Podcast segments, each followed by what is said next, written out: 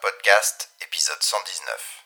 Interview sur le business et l'open source avec Ludovic Dubost et Vincent Massol. Enregistré le 25 février 2015.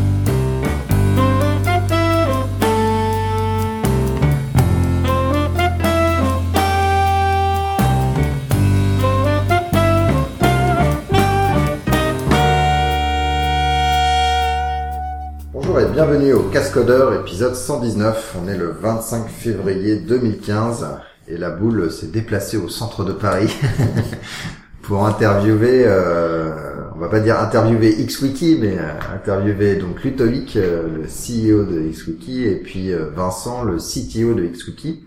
Et on va pas parler de XWiki nécessairement, en tout cas pas directement, mais on va parler de le business et l'open source. Et voilà, une discussion un petit peu, un petit peu libre là-dessus. Euh, bah, je vais te laisser te présenter, euh, Ludo, parce qu'on te connaît pas forcément.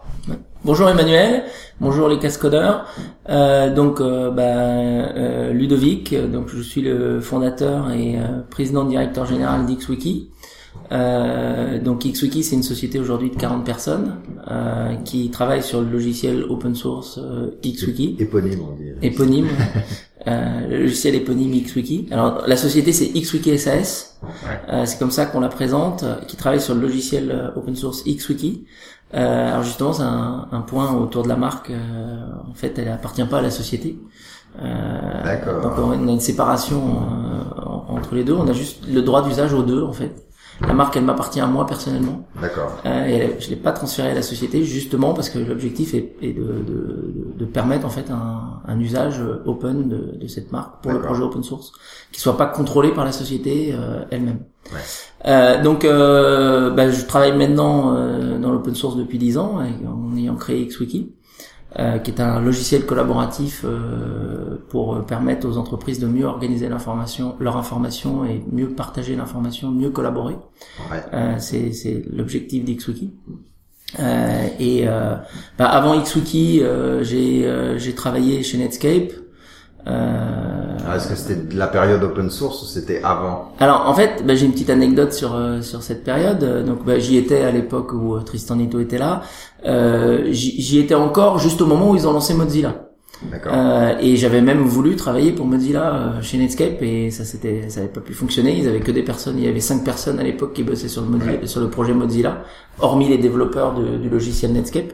Il y avait cinq personnes dédiées au projet Mozilla quand il s'est lancé chez Netscape et moi je suis parti euh, un tout petit peu après en fait. euh, euh, c'est un moment où j'avais hésité à partir aux États-Unis et, euh, Ouais.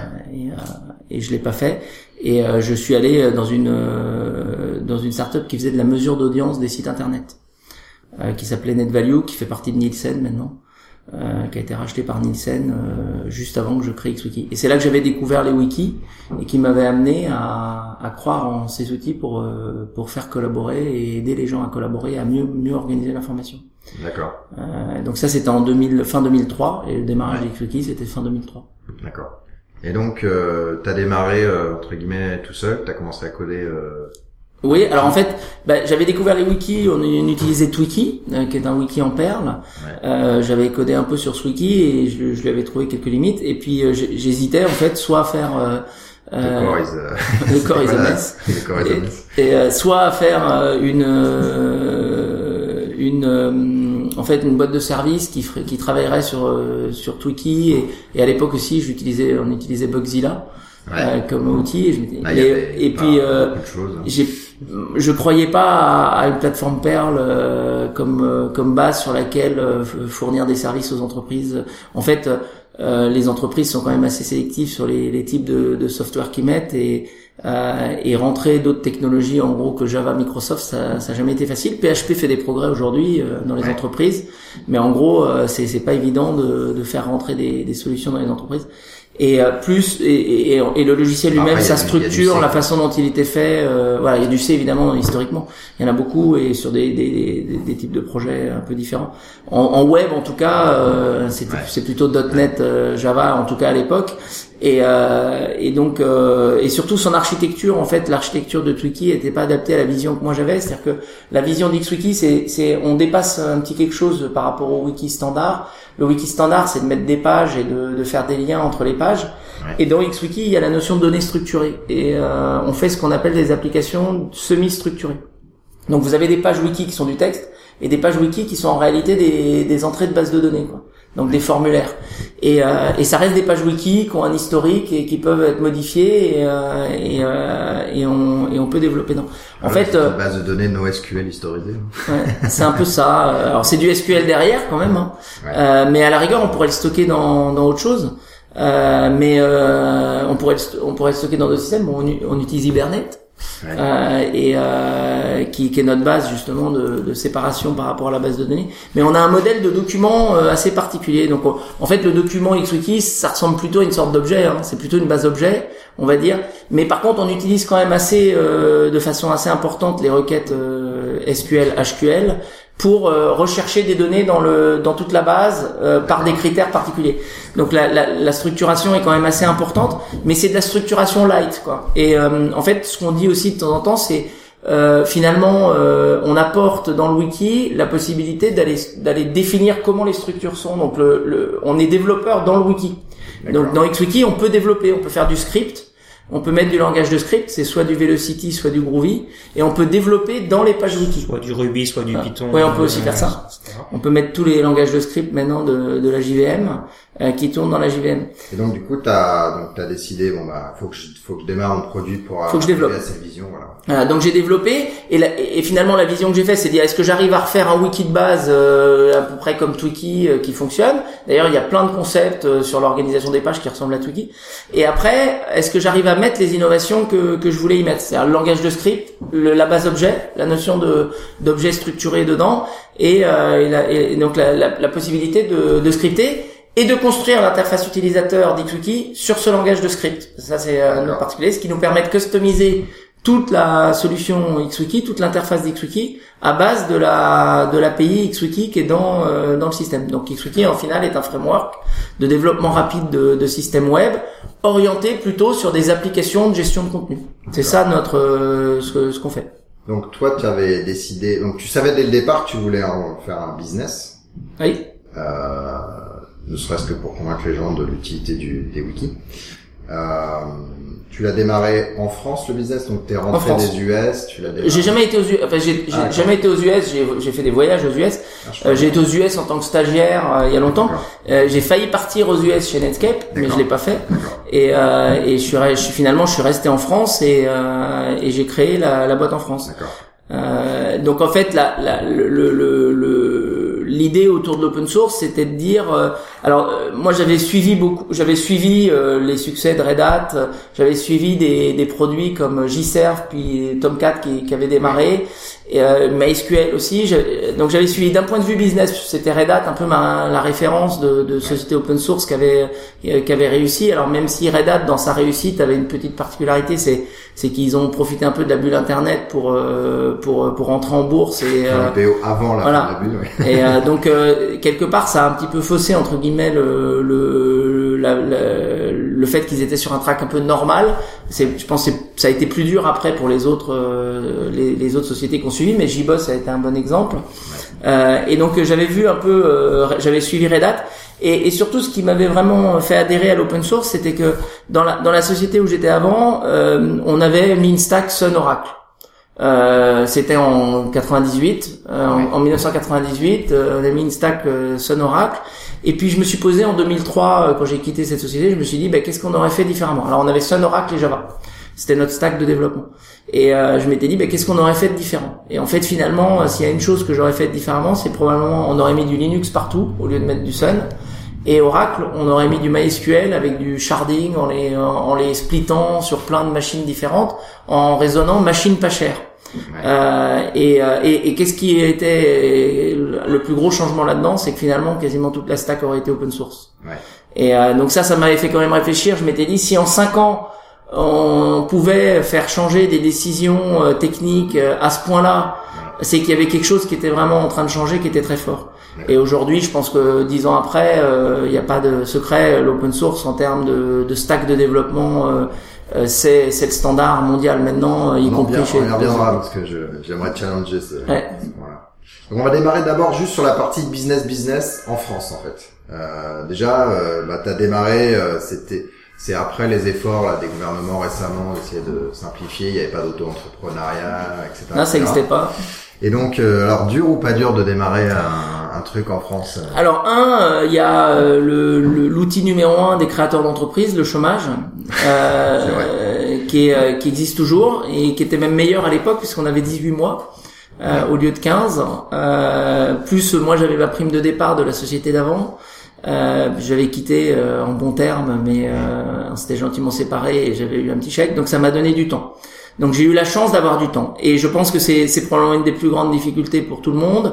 Euh, moi j'étais plutôt dans des très bonnes conditions. Je pense que tous les entrepreneurs sont pas dans des conditions aussi bonnes pour démarrer une entreprise. Ouais. Et il m'a fallu trois ans. Euh, C'est-à-dire que je n'ai quasiment pas pris un salaire pendant trois ans. Euh, donc deux ans de chômage, un an à mes 200%, points. pas- voilà. voilà. Et j'ai utilisé tout l'argent qu'Ixwiki rentrait pour embaucher, euh, pour avoir des personnes en plus, parce que sinon on crée pas une entreprise si on n'arrive pas à construire une équipe. Donc, Ouais. euh, euh, donc euh, j'étais plutôt dans des bonnes conditions. Je pense que c'est, c'est, c'est, c'est- ça, ça a probablement été plus difficile pour d'autres que pour moi. Ceci dit, il fallait quand même réussir à faire un produit. Et à la rigueur, quand on se donne du temps, Ça évite ça parce que. voilà. Quand on se donne du temps, euh, il y a aussi une difficulté qui est de dire euh, comment on utilise ce temps. Faut pas oublier qu'à un moment donné, euh, on aura, on l'aura plus ce temps et qu'il faudra se payer et qu'il faudra que ça fonctionne. Donc, euh, il fallait ne pas tomber dans le, dans le, dans un faux rythme. Euh, mais en même temps, il faut se donner le temps de développer. Si on peut pas à faire avoir un. premier salarié, t'es déjà quand même sur une bonne passe. Ou C'est pas mal. Ouais. C'était un début parce que ça, Ouais, euh, ça a pris un an ça. Le premier salarié, c'était un an après quoi. Et alors Euh, le premier, quand tu le signes, ça fait flipper ou pas? C'est comme le premier appart, tu sais, tu vois un truc où tu dis, bah, je suis responsable de ce gars-là pendant de, de manière indéterminée.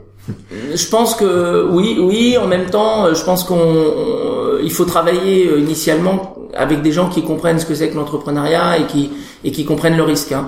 Nous, nous, finalement, euh, en particulier pour les premiers employés, on a alors on a eu stagiaires, euh, euh, des stagiaires. Mon premier stagiaire euh, gratuit. Il y avait deux stages, il faisait deux stages en même temps, un chez XWiki gratuit et un autre chez quelqu'un d'autre payé. euh, bon, donc euh, enfin on, on bidouille quoi. Ouais. Euh, on bidouille et il y a moyen de bidouiller, mais il faut toujours se dire que le bidouillage ça doit durer qu'un temps. C'est-à-dire euh, euh, et il faut que ça soit très clair avec les personnes avec qui on travaille. On est en train de démarrer quelque chose. Peut-être derrière pour toi il y a des choses intéressantes aussi. Euh, si ça marche bien, si tu t'intègres bien, il y aura des parts de la société et ce genre de choses. Mais euh, voilà, il faut faire attention euh, à que à que cette bidouille elle dure pas trop longtemps. Mais euh, on, donc on rencontre des gens. Euh, moi j'ai beaucoup networké au début d'XWiki pendant la première année. J'ai été dans des clubs de blogueurs, des choses comme ça. Ça m'a permis de rencontrer des gens. J'ai été à l'OSCGTP, j'ai rencontré Vincent. Ouais. Euh, c'est en tombant sur les blogs, le, le blog de Guillaume, euh, que, que j'ai vu la première réunion de l'OSSGTP. Je suis allé à la deuxième. Pour ceux qui savent pas, c'est op- alors attends, Open Source Software Get Together Paris. C'est ça. Et donc les Parisiens euh, de l'open source, voilà, c'était Les acteurs, ceux qui créent l'open source, euh, voilà, Ouais. qui se rencontrent et qui, à à la base, on, on avait un dîner une fois par mois. Ouais, euh, on se retrouvait chez Octo, je crois au début pour les réunions. Et c'est donc Guillaume qui avait lancé ça avec Vincent et, euh, et, j'avais été à la deuxième réunion euh, suite à la première et comme ça j'ai rencontré Vincent. Et à la fin euh, voilà un peu plus tard euh, Vincent a rejoint XWiki.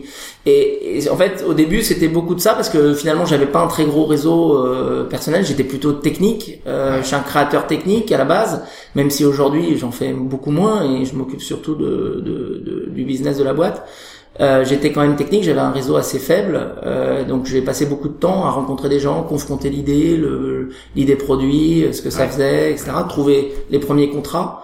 Et euh, voilà. Après, une fois qu'on a les, en fait, après c'est une question de lien entre les premiers contrats et les premiers employés. Euh, XWiki a eu une chance de, de finalement assez bien gérer euh, euh, et de réussir à globalement presque tout le temps croître et tout le temps avoir plus de contrats qui lui permettent d'embaucher. Et donc on a été très rarement dans des situations difficiles où, où on était en train de prendre des risques très importants en se disant tiens on embauche mais alors on sait pas du tout si on va pouvoir les payer longtemps. Moi j'ai, évité ça, j'ai eu une expérience dans ma boîte précédente avec où on avait embauché un employé euh, quasiment quelques mois avant de commencer à licencier D'accord. et euh, ça m'avait ça m'avait un peu euh, refroidi Oui. sur le, la notion de risque et ce qu'on et le risque qu'on faisait prendre aux gens euh, qu'on amenait dans son projet quoi. C'est-à-dire qu'on peut être conscient de ses propres risques, il faut être con- il faut bien rendre conscient les autres de leurs risques à eux. Ouais, parce que si le gars il quitte EDF, euh, Voilà, c'est ça. C'est pas la même chose. Ouais. Mais euh, initialement, on démarre plutôt avec des gens qui sont indépendants, Euh, le, le, le premier commercial d'XWiki, c'était un consultant indépendant qui est, qui est devenu commercial chez XWiki. D'accord. Euh, c'est comme ça que ça démarré. euh, donc en France, on dit ouais, euh, trop d'impôts, hyper difficile. C'est quoi en, en cours, hein, mais c'est quoi ton ton point de vue à toi?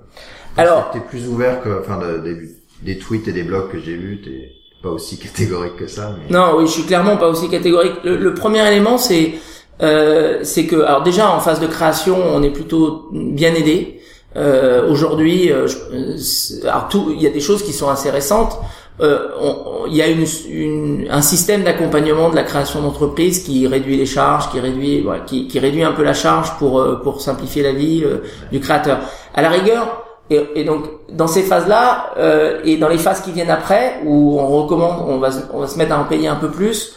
Le problème est pas tant la quantité en argent d'impôts que la complexité et la multiplicité de petits impôts qui complexifient la vie de l'entrepreneur. Euh, Je me rappelle encore l'année dernière euh, de, recevoir une lettre d'amende pour un impôt que je n'ai jamais entendu parler quoi. Et euh, la C3S euh, qui est due à- au, RSI parce que c'est comme ça une fois qu'on dépasse tant de chiffre d'affaires. Euh, je n'en ai jamais entendu parler. C'est pas le problème de l'argent, c'est que c'est encore un papier de plus euh, qu'on doit gérer. On est qu'on comprend pas grand chose, etc. Donc c'est moi je suis plus embêté par le fait que je préférais que l'État dise voilà euh, donnez-nous le temps et euh, on se débrouille derrière quoi. Euh, ça ça clairement ça simplifierait la vie et, euh, et ça serait beaucoup moins de complexité pour beaucoup de monde. Euh, par contre, sur la quantité, euh, je pense que déjà dans la technologie, euh, faut, faut aussi re- regarder la globalité des coûts. Euh, un ingénieur aux États-Unis en Silicon Valley, bah ça va pas être cadeau. Hein. Ouais. Euh, et l'avocat, il va pas être cadeau. Euh, quand, quand il va falloir discuter et faire des contrats, et dans un pays où le contrat est roi, euh, où tout est contrat, euh, en France, euh, oui, peut-être qu'on a des contrats de travail extrêmement rigides, avec un droit du travail assez rigide, mais le contrat de travail, il fait une page. Hein. Ouais. Puisque de toute façon, la loi a tout écrit dans le contrat de travail. Ouais. Aux États-Unis, il faut un avocat pour l'écrire, le contrat de travail. Euh, et euh, moi, j'avais j'avais discuté avec des gens qui accompagnaient les entreprises aux États-Unis, qui disaient faites attention, croyez pas que c'est plus facile, Euh, c'est différent. Euh, mais les, les problèmes, il y en a aussi, et euh, ils, ils se passeront pas au prud'homme, ils se passeront, euh, ils se passeront au tribunal avec euh, dans un conflit euh, entre un, au niveau du contrat entre votre employé ou votre partenaire et vous-même.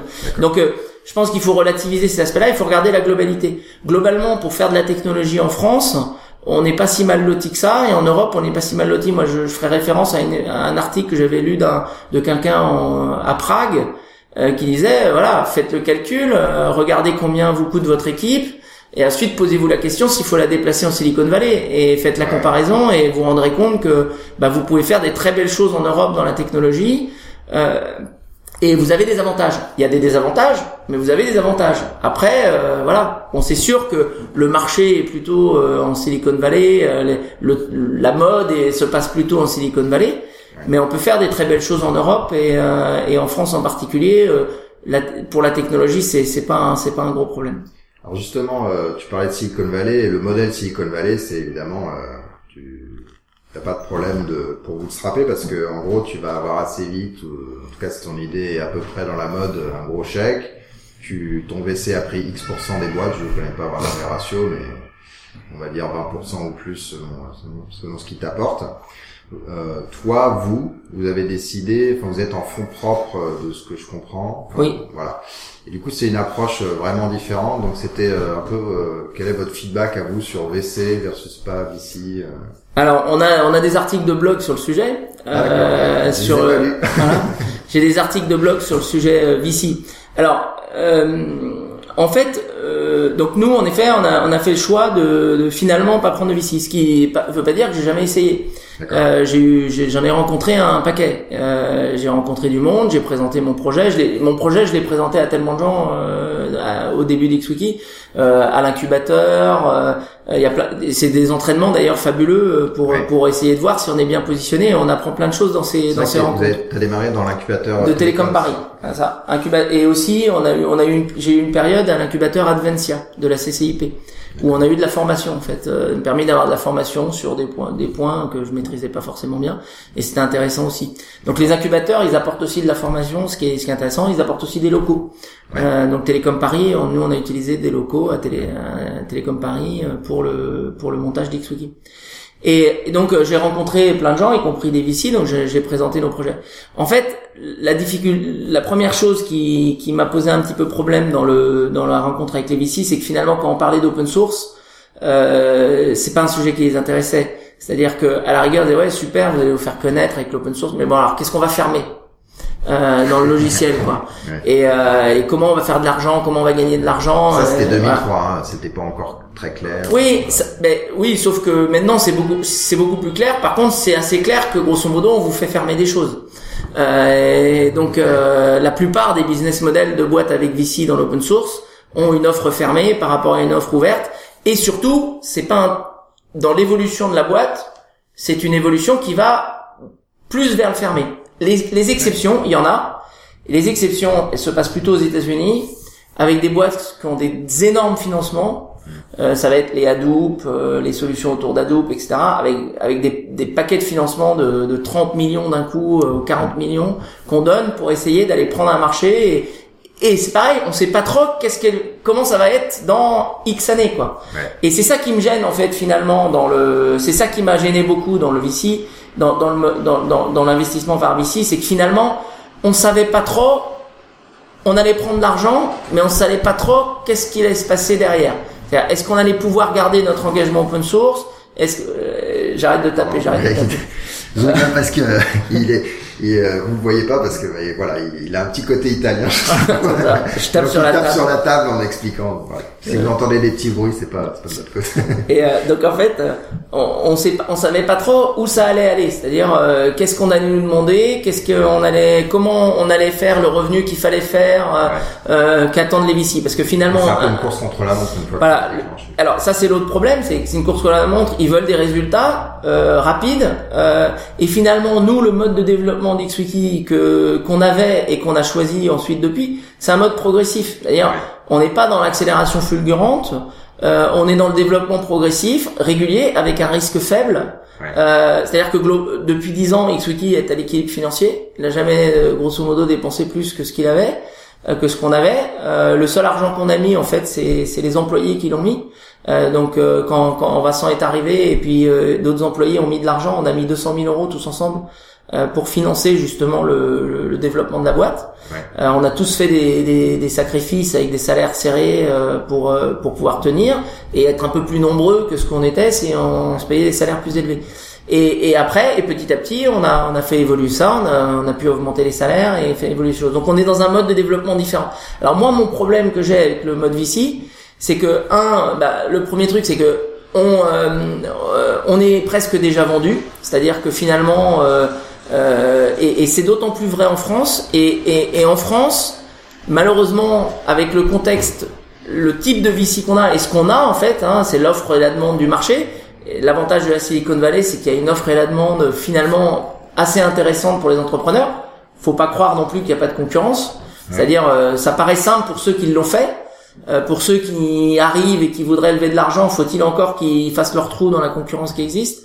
En France, moi, le sentiment que j'avais, c'est qu'on n'allait pas être dans une bonne position de négociation. C'est-à-dire que finalement, il y a très très peu de boîtes qui sont dans des positions de négociation fortes et hum, où les fondateurs arrivent réellement à garder le contrôle de leur société. Donc, et ça, c'est un vrai problème pour moi euh, avec les- le système de VC en France, c'est qu'on a peu de boîtes où les fondateurs gardent le contrôle. On a aussi peu de boîtes où les fondateurs techniques sont valorisés par les VC. Euh, et quand on regarde aux États-Unis les boîtes qui ont le plus grand succès, c'est souvent des boîtes avec des fondateurs techniques. Je dis pas que les fondateurs non techniques peuvent pas être des grands Ouais. fondateurs et faire des belles boîtes, mais ce que je vois, c'est que Zuckerberg, à la base, il a une compréhension technique très forte. Euh, chez. Google, chez ouais, ouais, chez du PHP, chez Google, euh, c'est quand même pareil. Il y a, y a des il y a des cadres euh, techniques en haut de la boîte, pas euh, pas en- pas au milieu. Ouais. Euh, voilà, Bill Gates c'était un technique, euh, Netflix c'est euh, c'est un fondateur, il comprend sa boîte. euh, c'est ils, ils sont au minimum soit produits, soit techniques, mais ils ont une, une grosse compréhension du, du business dans lequel ils sont. Et en France, finalement, euh, on vous dit, euh, il est où le vendeur, euh, il est où le, Ouais. elle est où l'équipe marketing? C'est c'est ça qu'on va vous chercher en, en premier. Ça, ça m'a aussi un peu, ça, donc dans mon cas, c'était pas forcément un avantage en termes de perception vis-à-vis des. VC. Donc ça, ça me gêne. Et le deuxième élément qui me gêne, c'est que finalement, euh, les news qu'on voit, c'est toujours la dernière boîte qui a levé de l'argent. Ouais. Et moi, le sentiment que j'ai quand je lis ça, c'est je dis oui, mais euh, s'ils lèvent de l'argent, c'est qu'ils en ont besoin, c'est qu'elle marche pas encore la boîte. Donc elle a rien prouvé en fait. Elle a pas encore prouvé qu'elle fonctionnait. Elle a prouvé qu'elle pouvait convaincre un VC. Elle a pas prouvé qu'elle était effectivement capable de convaincre des utilisateurs, de vendre son produit et, et qu'elle avait fait un bon produit. Et on la met déjà en haut de l'affiche euh, dans la presse. Ça, ça, ça c'est un truc qui m'a toujours gêné.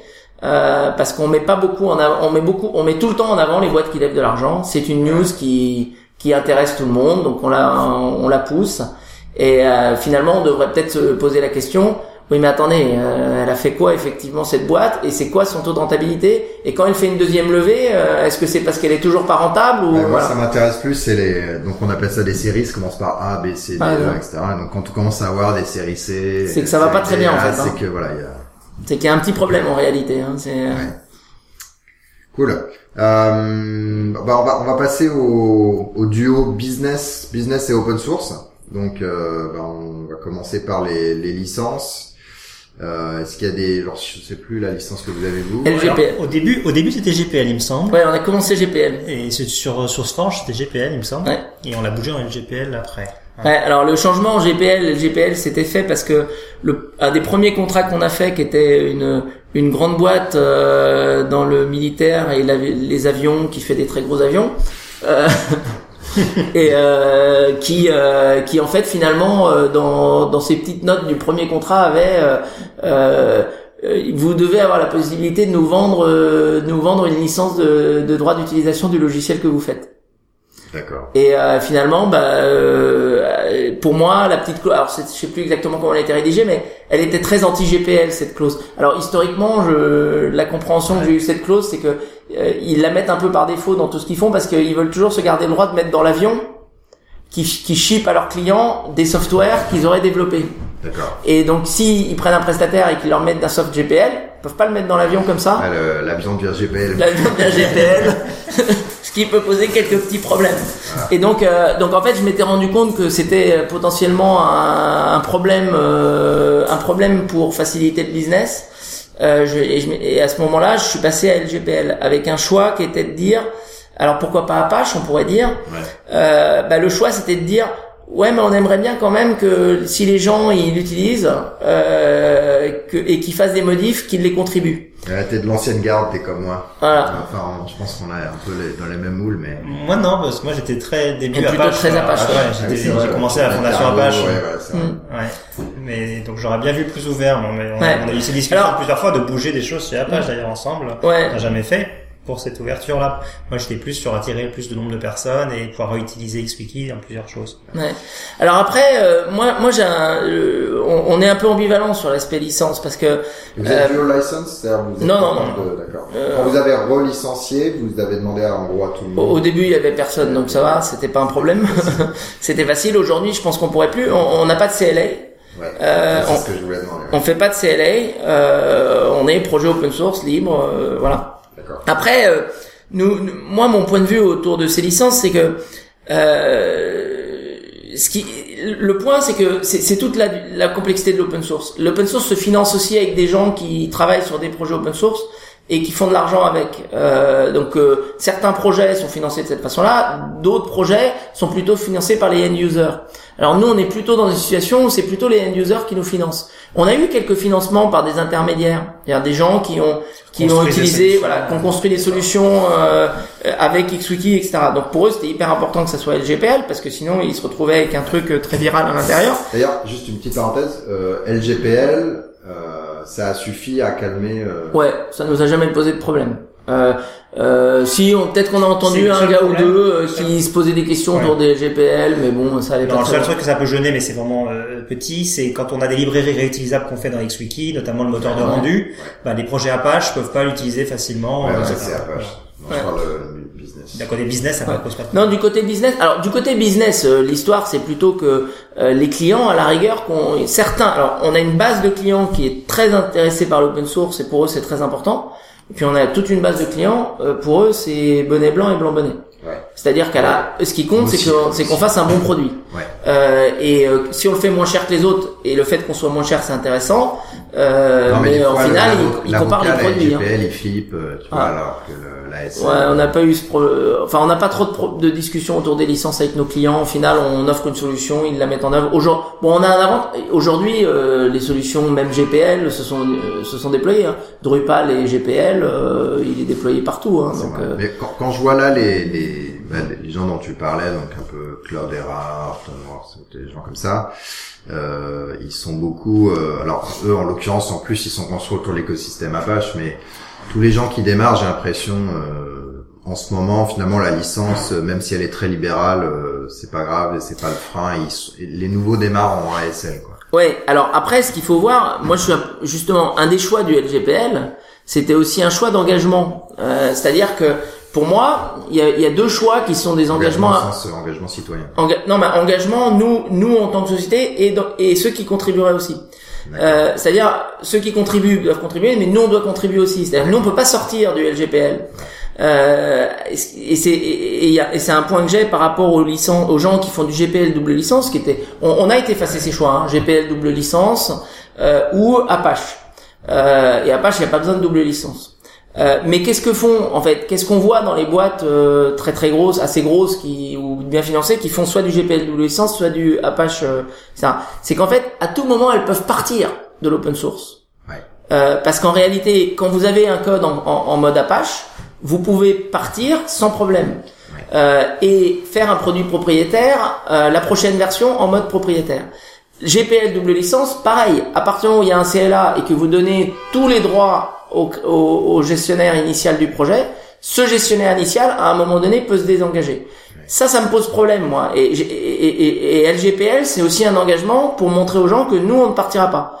Euh, on ne partira pas de ce mode open source, euh, c'est LGPL soit. sans CLA. C'est ça. le- Sans CLA. C'est ça qui est important. Si on fait Voilà, LGPL après, avec double licence, on peut partir. Ça dépend ce qui est écrit dans le CLA, mais euh, parce que les CLA ils sont plus ou moins libres, mais il y en a, euh, on va dire, de boîtes un peu plus traditionnelles où c'est vous nous donnez le co-copyright de ce Ah. que vous faites. Mais donc il faut il faut être vigilant par rapport à la licence parce que quand on, quand on pose la problématique, on dit Apache Software License c'est très libre, c'est très libre, mais euh, finalement euh, c'est aussi un, des gens qui peuvent se désengager facilement aussi. Donc ça marche dans les deux sens. Moi je m'intéresse beaucoup aux licences réciproques en ce moment, et euh, mais c'est très compliqué à mettre en œuvre, donc euh, c'est très complexe.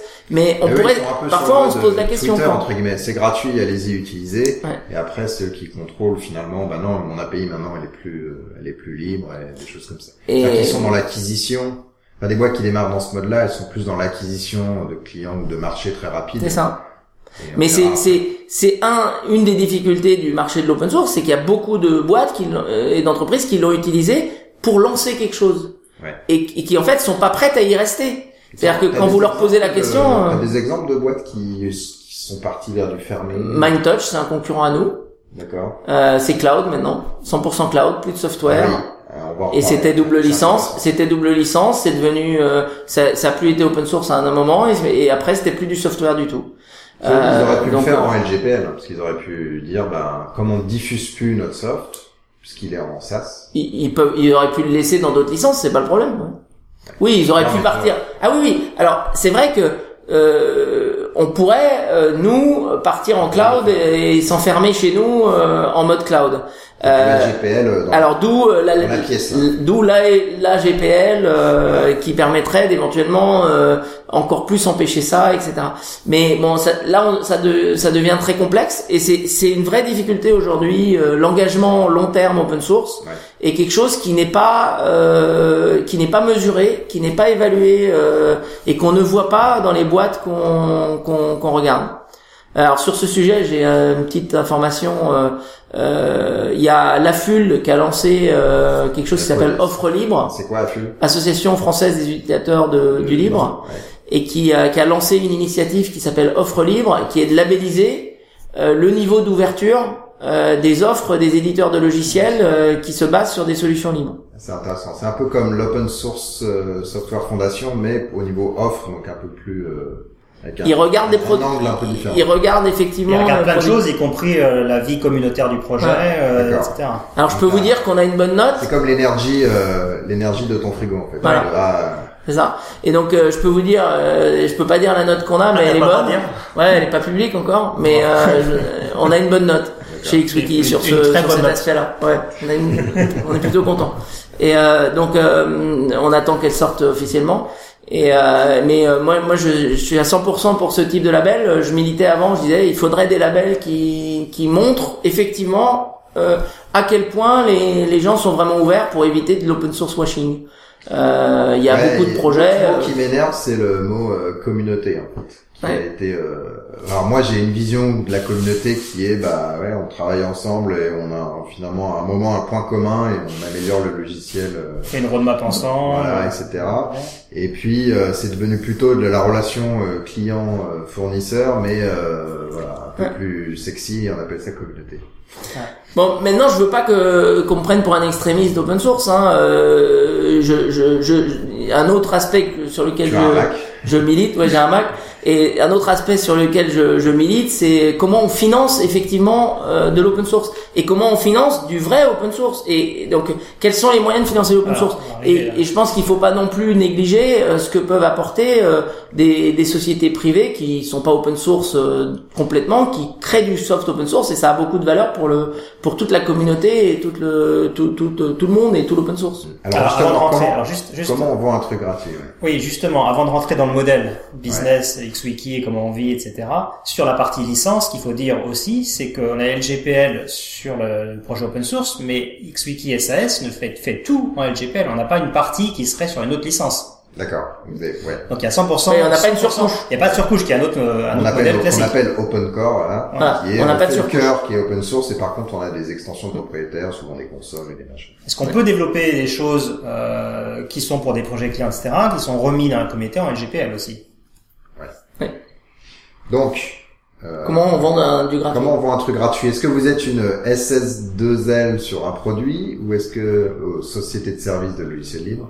Ou alors est-ce que vous êtes un éditeur, vous le voyez comme éditeur logiciel qui utilise l'open source? Bah, alors, pour moi, la définition d'un éditeur de logiciel, c'est quelqu'un qui développe un logiciel. Donc, on est éditeur de logiciel. Après, euh, c'est pas la vente. Les SS2I sont des éditeurs logiciels Non, parce que le- elles développent pas. Elles développent pas un logiciel. Elles ont pas une équipe dédiée à développer un logiciel. Il y en a qui le font. Il y a des SS2L qui ont des équipes de développement. Euh, bah, Li- Linagora maintenant, ils ont une gamme de produits. Euh, euh, Smile, euh, Sopra, ils ont, c'est un gros éditeur de logiciels tout en étant une société de service. Donc, de toute façon, euh, on peut, on peut être les deux à la fois. Maintenant, nous, on est édi- éditeur de logiciels parce qu'on développe un logiciel. Par contre, on ne vend pas de logiciel. On, on vend un package de services D'accord. euh, et, ce- et des packages de services. Euh, et ces services qu'on vend sont 100% dédiés autour du logiciel XWiki. Donc aujourd'hui, on, a, on ne fait pas de service qui ne soit pas du XWiki. Vous vendez des t-shirts aussi On, euh, On, on, les donne, on les donne les ouais, t-shirts. on les donne, on, les donne, on en a à côté. Tu, peux, tu repartiras avec un t-shirt. euh, bo- Bonne, euh, Bonne euh, ah, il perd pas le. Il non. Il faut bien se faire financer. Hein. Et euh, donc euh, on euh, donc on, on vend des services exclusivement sur euh, sur XWiki. Et donc vendre un truc gratuit, comment Alors, on fait? Vendre un truc gratuit. Alors la première chose qu'il faut se, se, se rendre compte quand on fait de l'open source, euh, c'est que euh, il y a des plus et il y a des moins. Euh, le premier truc, c'est que un des avantages du fait de faire quelque chose qui est, qui est gratuit, euh, ou en tout cas faire quelque chose qui est open source, euh, c'est qu'en fait, euh, les gens euh, peuvent l'essayer eux-mêmes. Donc ça, c'est un des plus gros avantages de l'open source qui avait été bien expliqué par Marc Fleury euh, à l'époque, où il évaluait à deux pour vendre un dollar de support, il fallait 2 dollars ou 3 dollars en propriétaire, il fallait 0,25 dollars en, en, en open source. C'est-à-dire que pour que et, et, et ce qu'expliquait Marc Fleury qui était très intéressant sur ce truc-là, c'est finalement l'objectif de la boîte, même quand elle fait du propriétaire, c'est pas de vendre le logiciel, c'est de vendre le support du logiciel.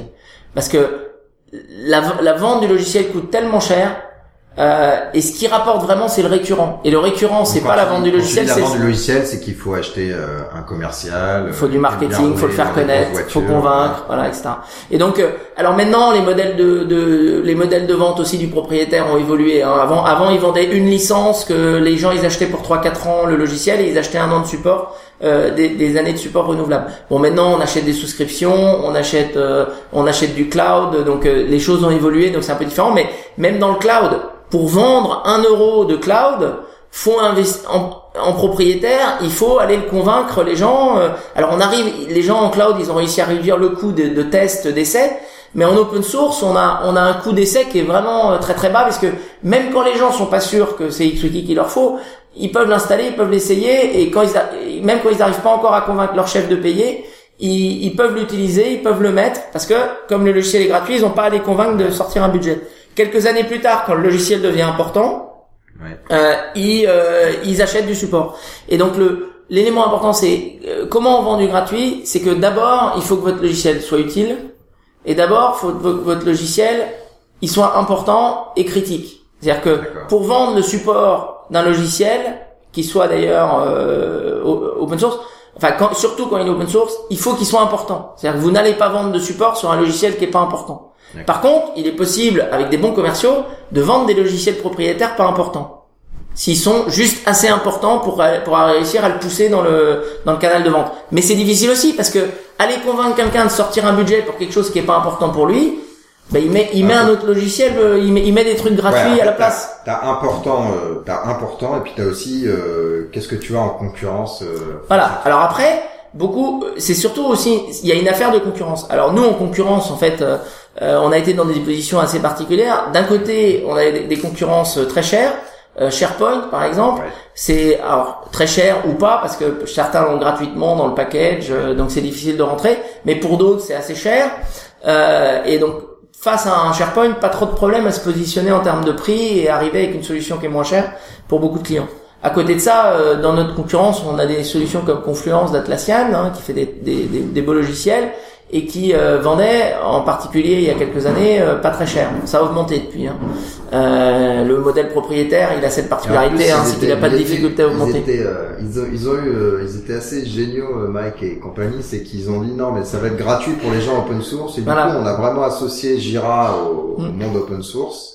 Euh, sans que Voilà. leur logiciel soit vraiment open Et source. puis c'est- basé sur l'open source. Oui. C'est c'est 10 euros pour 10 utilisateurs. Enfin, euh, en gros, euh, bien, Ouais. bien, prends, prends, prends la dose et puis après, euh, tu, une fois que tu seras dedans, euh, ça va augmenter petit à petit et ça va augmenter bien et ça marche bien. Le- le- leur, euh, et donc, euh, nous, ça a été une concurrence Confluence, ça a été une concurrence pour notre pour notre usage wiki. Alors, XWiki fait des choses que Confluence fait pas du tout. Le structuré, c'est pas c'est pas dans ce que fait Confluence, mais sur l'usage wiki ça nous a ralenti parce que euh, quelque part, on avait un produit qui était pas mal et pas cher. Et euh, il a fallu euh, qu'on arrive au niveau. Euh, Aujourd'hui, on a des clients qui regardent des migrations parce que quand ils voient la licence à 15 000 dollars, ils se posent des questions. Euh, maintenant, euh, c'est pas pour autant que c'est forcément un client très intéressant pour nous, hein, parce que nos packages de support, ils sont pas gratuits non plus. Euh, les gars, ils regardent ah, 15 000 dollars la licence, mais ils ont pas beaucoup de services pour les 15 000 dollars. Euh, ils ont juste la licence. Quoi. Euh, donc nous, ça nous a ralenti un peu. Donc l'aspect prix est un élément important euh, pour pour rentrer. Les clients, ils regardent euh, qu'est-ce que je, qu'est-ce que j'ai devant mon nez euh, pour faire ce qu'il faut. Alors attends, parce qu'on on revient un petit peu en arrière. Ouais. Donc le gars il a téléchargé, hein, il est relativement content du truc. Il essaye. Alors déjà, maintenant il y a, est-ce qu'il sait que xwiki.org c'est fait par xwiki SAS, donc premier problème. Et le deuxième c'est euh, comment tu vas le convaincre de de mettre plus que les la bande passante qu'il a utilisée pour télécharger le logiciel? Ouais. Pour la première question, je peux répondre à la première question peut-être Ouais. parce que j'ai bah, j'ai participé à cette partie-là. Ouais. Euh, sur comment est-ce qu'il sait, euh, il y a deux il y a deux aspects. Bon, il y a l'aspect il y a l'aspect Google euh, qui qui va lister la société et le fait qu'on ait un, il y a un nom qui est assez euh, éponyme et assez similaire Assez éponyme. qui qui est qui aide sur le sujet, c'est clair. Ouais. Euh, et notamment sur XWiki.org, on a décidé dans le projet open source, dans la communauté, de définir des règles valables pour toutes les sociétés qui souhaiteraient afficher euh, qu'elles qu'elles offrent du support du logiciel open source XWiki sur le site xwiki.org. Donc on a une, on a une gouvernance là-dessus. Et notamment, si tu as un contributeur, un committeur actif, on appelle actif, dans le projet open source, tu as le droit de lister ta société avec les services qu'elle offre sur une page de support profe- professionnel support sur xwiki.org. Pareil, sur la page de download, tu as la liste des sociétés qui offrent du support avec le nombre de committeurs actifs associés à chacune, avec celle qui a le plus en premier. D'accord. Donc, c'est- donc on a, on a, on a un lien vers XWiki SAS euh, là-dessus, sur la partie support. Nous, on a eu un problème un petit peu inverse euh, chez JBoss, c'est que euh, les clients, on n'avait pas vraiment les clients finaux, pas toujours en tout cas les clients finaux directement en contact, mais il y a des intégrateurs qui vont utiliser nos, nos logiciels. Et donc le gars il dit, Euh, et donc euh, c'est basé sur JBoss. Et donc le gars, il a plus ou moins, il pense JBoss euh, avec support. Et l'intégrateur lui dit oui, c'est du JBoss open source. euh, je me débrouille s'il y a un bug. Mm. Et bon bah des fois. euh, euh, bah, ça marche pas. Et là, qu'est-ce qui se passe? Le client, il nous appelle, on dit, bah non, vous n'existez pas, quoi. Et donc, il y en a eu, hein, c'est pour ça qu'il y a eu tous ces débats sur les changements de nom, vous avez vu, Whitefly, JBoss, etc. C'est aussi essayer de d'adresser cette confusion au niveau du marché. Mais nous, c'est c'est vraiment les- le problème du middleware. euh, Mais on a un peu le même problème. Hein. Ouais, Euh, XWiki est mis en œuvre aussi par des sociétés de services et, les, et, et, euh, et personne n'explique aux clients euh, comment ça fonctionne, euh, quel est le niveau de support. Il y a des gens qui peuvent dire oui, je travaille avec XWiki, puis en fait, euh, Ouais. en fait, ils travaillent pas du tout avec XWiki SAS. Euh, ils travaillent pas du tout avec les gens qui le font. Ils contribuent pas. Euh, tout à, tout à l'heure, on parlait de, de niveau de, de financement de l'open source. Euh, euh, c'est à la fois la magie de l'open source. N'importe qui peut l'utiliser, les sociétés de services peuvent le faire et elles apportent. Toutes les sociétés de services qui déploient des, des logiciels open source, y compris XWiki, font un grand bien à la communauté open source dans son ensemble. Elles déploient des solutions open source, euh, elles font une part du boulot, etc. Après, le problème, c'est que si à la fin il y a quelques qui prennent le business, Ouais. euh, il y aura plus rien qui reviendra à ceux qui développent et ça posera un problème. Et si elles contribuent pas, euh, si elles, elles contribuent pas au logiciel, bah à un moment donné, le, le développement va se tarir. Euh, c'est toute la difficulté. Donc la question, c'est comment on fait en sorte qu'il y ait du financement pour les logiciels. Et pour ça, pour moi, il y a qu'une solution, c'est l'exigence des utilisateurs vis-à-vis de leurs prestataires de services. C'est-à-dire les utilisateurs doivent regarder est-ce qu'il y a une part du du euh, du, euh, du revenu que j'ai apporté qui va aller à effectivement euh, améliorer le logiciel.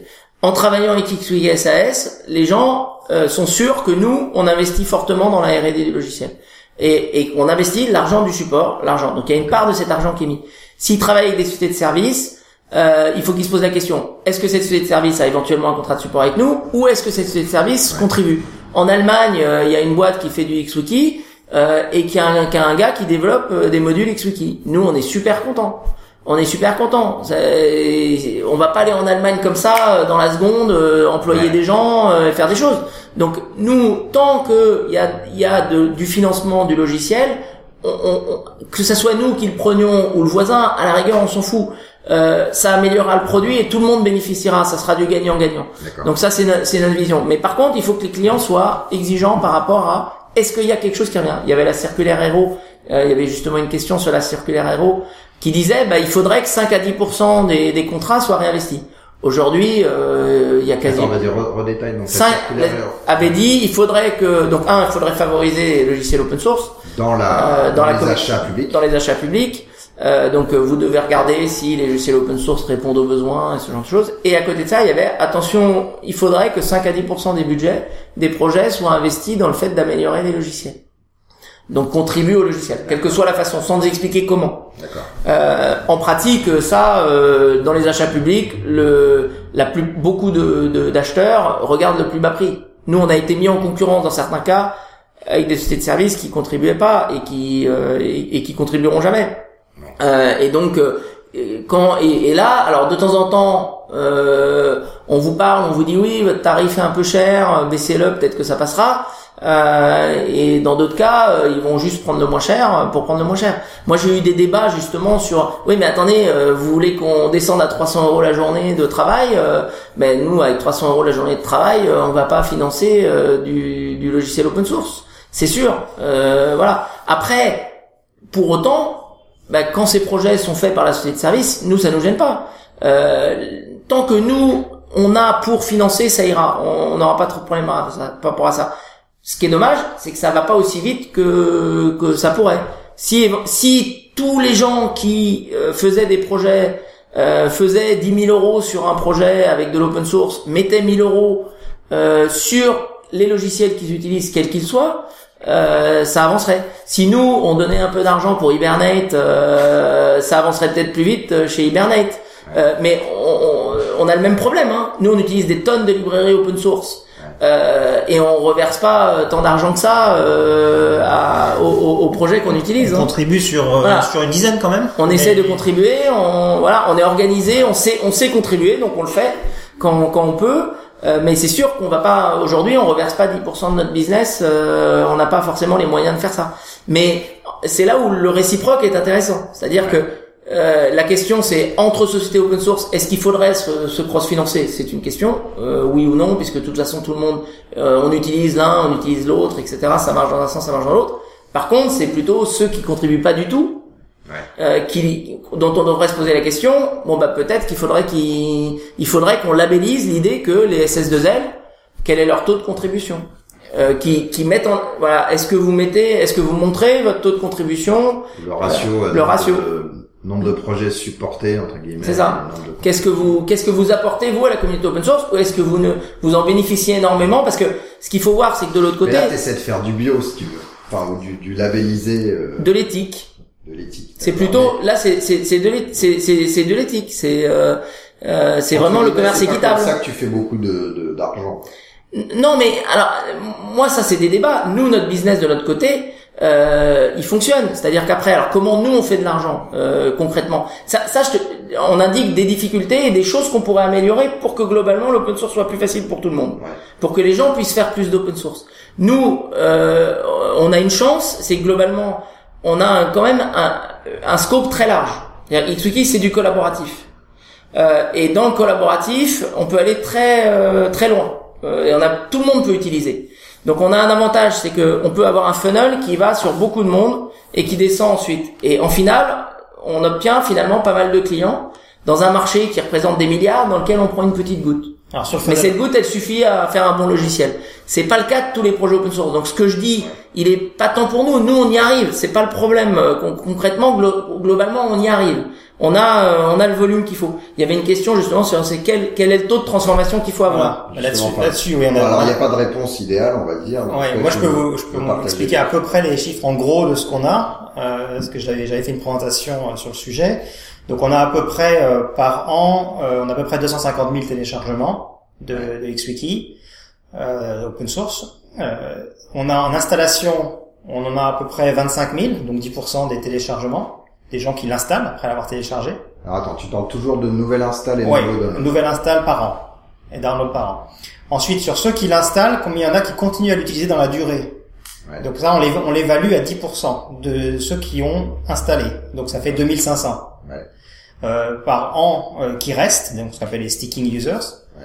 Et ensuite, là-dessus, combien il y en a qui se transforment euh, en nouveaux clients euh, par an Donc on SAS. l'évalue à peu près à 25, à, peu près encore à euh, euh, encore à, à 1% des Ouais. ceux qui sont euh, actifs, qui l'utilisent activement XWiki.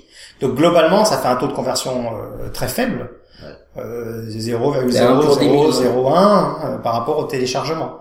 Mais comme dit Ludovic, c'est le nombre sur le nombre qu'il y a, euh, ça permet de faire vivre aujourd'hui euh, une société d'une quarantaine de personnes Alors, Et une équipe de développement. et une euh, équipe de développement dédiée, etc.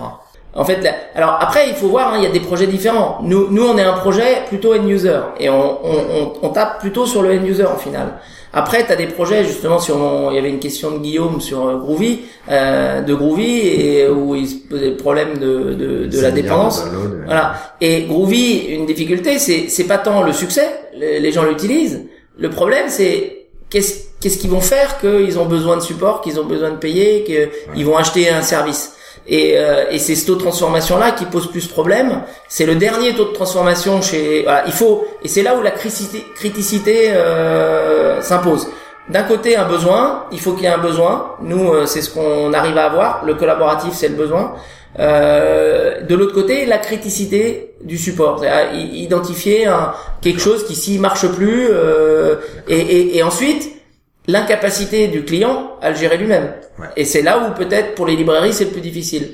C'est que souvent c'est des développeurs le- qui utilisent. Le business model, qu'il soit open core ou complètement ouvert euh, comme vous ou Red Hat, où c'est un modèle un petit peu plus euh, compliqué, mais qui est très proche du vôtre, puisque c'est cette notion de souscription euh, et les gens, euh, voilà, sur X années euh, utilisent le truc. Euh, finalement, j'ai l'impression que tu vois qui ça change? Comme mineur. C'est le plus important, c'est non, vraiment le besoin et la, alors, la criticité. Euh, oui, je pense, je pense que c'est pas que c'est mineur. Euh, c'est si on fait de l'open core, si on fait des packages propriétaires, des choses comme ça, on peut éventuellement augmenter un peu son leverage vis-à-vis du client. C'est-à-dire que dans la négociation vis-à-vis du client, Ouais. on a quelque chose à vendre plus facilement. Euh, j'ai un package meilleur, regardez, il est meilleur, il est plus important. De l'autre côté, c'est que si vous Ça, avez un package meilleur, voilà, si vous avez un, package meilleur qui est propriétaire, vous aurez plus de mal à diffuser votre package qui est open, puisqu'il sera moins bon. Euh, donc, euh, vous aurez pas votre. Et nous, on considère qu'en tout cas, déjà, de toute façon, aujourd'hui, dans la, dans au niveau de pénétration euh, d'XWiki dans le marché du collaboratif, notre première estimation, c'est que de toute façon, c'est pas si intéressant que ça d'aller, de pas avoir le meilleur produit en diffusion. On a besoin d'avoir le meilleur produit possible. Euh, et donc, en fait, et c'est un peu le problème aussi de Twitter. Quand est-ce que je mets de la pub? Quand est-ce que je monétise, etc. Euh, en fait, euh, bah, pendant longtemps, ils ont pas monétisé parce que l'important c'était la diffusion. Nous, tout- on est encore de toute façon dans une phase plutôt de diffusion. Mais cependant, après, euh, pourquoi c'est mineur? C'est que je pense qu'on peut en vivre. De toute façon, si on fait un projet à succès, si on fait un bon produit, on en vivra. Ouais. Si on a un bon produit et qu'il y a des utilisateurs qui a le volume, on en vivra.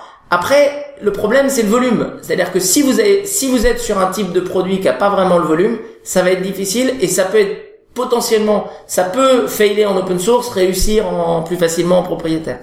Euh, moi, je conseillerais pas de faire de l'open source sur une niche de, de 5 clients dans le monde. Ouais. Hein, c'est Ouais, vous, faites un GIE, un GIE dans ce cas-là. Ouais. Euh, vous faites payer les 5 clients si vous voulez faire de l'open source. Alors, on a eu pas mal de questions sur ce même débat, donc je suis en train de les, les regarder là. Euh, donc, euh, on a plus ou moins répondu à, à partir de quel ratio euh, peut-on commencer à vivre. euh, Ouais, alors sur le ratio, c'est pas tant le ratio qui est important que combien vous, il vous en reste à la fin et la quantité de, de développement que vous avez besoin. Ouais. C'est-à-dire que euh, c'est quoi l'équipe euh, qu'il est nécessaire pour développer et combien vous avez de clients au final? Euh, nous aujourd'hui, on, on est à 150 clients à peu près. Euh, ces 150 clients, ils nous font bien vivre. Euh, ils, nous permettent de, de maintenir une équipe de développement. euh, voilà. Par contre, si demain on a une concurrence euh, cloud ou propriétaire qui fait des produits euh, de moins en moins chers, peut-être que peut-être que si on n'augmente pas notre nombre de clients, on pourra pas maintenir notre prix et si on peut pas maintenir notre prix, on pourra pas. il nous faudra plus de clients pour euh, pour tenir. Donc c'est vraiment difficile de répondre à cette question. C'est la masse critique, c'est pas le taux de transformation. Moi, je dirais que c'est en finale combien vous en avez? Si vous avez moins de diffusion, mais que vous avez un taux de transformation qui est fabuleux parce que parce qu'il y a une très très peu de concurrence. Nous, pourquoi le taux de transformation il est, il est aussi assez bas? C'est que la concurrence dans le collaboratif, c'est de la folie. Hein. Il y a du monde. Euh, vous avez euh, vous avez 200 solutions. Euh, rien rien qu'en wiki, vous en avez 50. Hein. Donc euh, en wiki propriétaire, cloud, euh, etc. Donc faut-il encore que vu euh, non critique, avoir une certaine taille. euh, Ah. Et puis après, euh, euh, ça dépend aussi des types de clients que vous avez. Il y a des gros clients, des plus petits clients, donc euh, c'est un peu variable. Et euh, peut-être une question plus, plus pour l'instant, mais est-ce que vous arrivez à guestimer le, le coût, euh, le surcoût de devoir faire ça euh, dans l'open source versus le faire que pour vous, pour votre boîte Peut-être qu'il y a plus de docs, peut-être qu'il y a un overhead de discuter avec la communauté. Ah, tu veux dire le fait de, de le fait que parce que c'est open source, on veut faire des choses bien Si et j'ai compris la question de Daniel, c'était à peu près ça. ouais. Ah, c'est compliqué parce qu'il faudrait, faudrait savoir combien ça coûte si on le fait pas. Euh, parce que nous on le fait. Donc, euh, en revanche, qu'on voit clairement, c'est quand on développe euh, notre équipe de, on a des équipes de développement pour des projets clients. Quand on Ouais. développe une, une fonctionnalité pour un projet client utilisé pour un use case particulier, versus euh, quand on le met dans la communauté où ça doit être une solution générique qui marche pour tous les use cases. Là, il y a un facteur, euh, je sais pas, moi je dirais 5 facile. Donc Mais si ça c'est ça c'est le facteur édition en fait. Ouais, c'est le facteur édition Ouais, de logiciel. c'est la facteur généralisation. Le, le, le, le facteur, je le fais en open. Euh, alors moi, je, je pense qu'il a pas de coût en final parce Bah, que il est plutôt dans l'autre sens même. Voilà, parce qu'en fait, d'un côté, il y a un coût, mais il y a des bénéfices qui vont avec. Et les bénéfices, c'est les contributions. Et donc, quand et, et, et, c'est intéressant qu'il arrêtez. présentait l'équipe client. Notre équipe client ne pourrait pas apporter de la valeur à la communauté si notre, euh, même en interne, si c'était pas ouvert, parce que ça serait mal documenté et, en- et même notre équipe, elle saurait pas où, où aller mettre son code. Avec un processus hyper bien codifié, non seulement l'équipe technique est plus efficace, mais les contributeurs sont plus efficaces. Donc en ayant fait tout ça en open, euh, en final, je pense qu'on est gagnant. Euh, on est gagnant euh, en code. D'accord. Et sinon, pour et en en termes de chiffres, sur les, les committeurs euh, actifs, on doit y en avoir à peu près, euh, j'ai pas les chiffres maintenant, mais à peu près une dizaine d'actifs, c'est-à-dire tous les jours. Euh, Là-dessus, il y en a à peu près, on va dire 7, 7 sur 10 de XWiki 16. Il y a quand même 30%. Ah, qui c'est sont- bien. Il y a quand même 30% qui sont de l'extérieur. Euh, donc ça, ça aide quand même beaucoup. Ça en committeur. Et bon, ceux qui aident encore plus, bien sûr, c'est tous ceux qui remontent euh, des issues, des problèmes, des bugs, des idées, etc. Même des solutions. sont là une fois, deux fois ou quinze jours. ouais. Voilà, donc ça, ça aide, ça aide énormément sur le- la qualité du logiciel. Et c'est c'est intéressant qu'on ait cette question parce que c'est un peu euh, justement euh, pour pour cette raison du processus ouvert que Vincent est venu chez XWiki. Euh, c'est qu'en fait, euh, moi j'avais eu l'idée d'un produit, j'en avais fait une première version euh, qui avait la qualité qu'elle avait. Euh, et, euh, et en fait, euh, Vincent, il est venu avec deux grandes missions. La première mission, c'était de, euh, de, de de le faire mieux, plus plus architecturé, plus solide, plus une belle maison, quoi. Et son son deuxième rôle, c'était de le faire en open et de maintenir un aspect open source. Moi, j'avais démarré en open source, mais en fait, une fois que j'étais parti sur les priorités business et il faut que je rencontre les clients, je vais passer du temps. Finalement, en fait, euh, chez XWiki, euh, le CTO qui présente, qui va voir les clients, c'est plutôt moi. Euh, C'est-à-dire que on, on- a, on a, on est une boîte où on a un peu un double CTO parce que finalement le CTO est une compétence technique, c'est lui qui représente les- les- la technique chez les clients.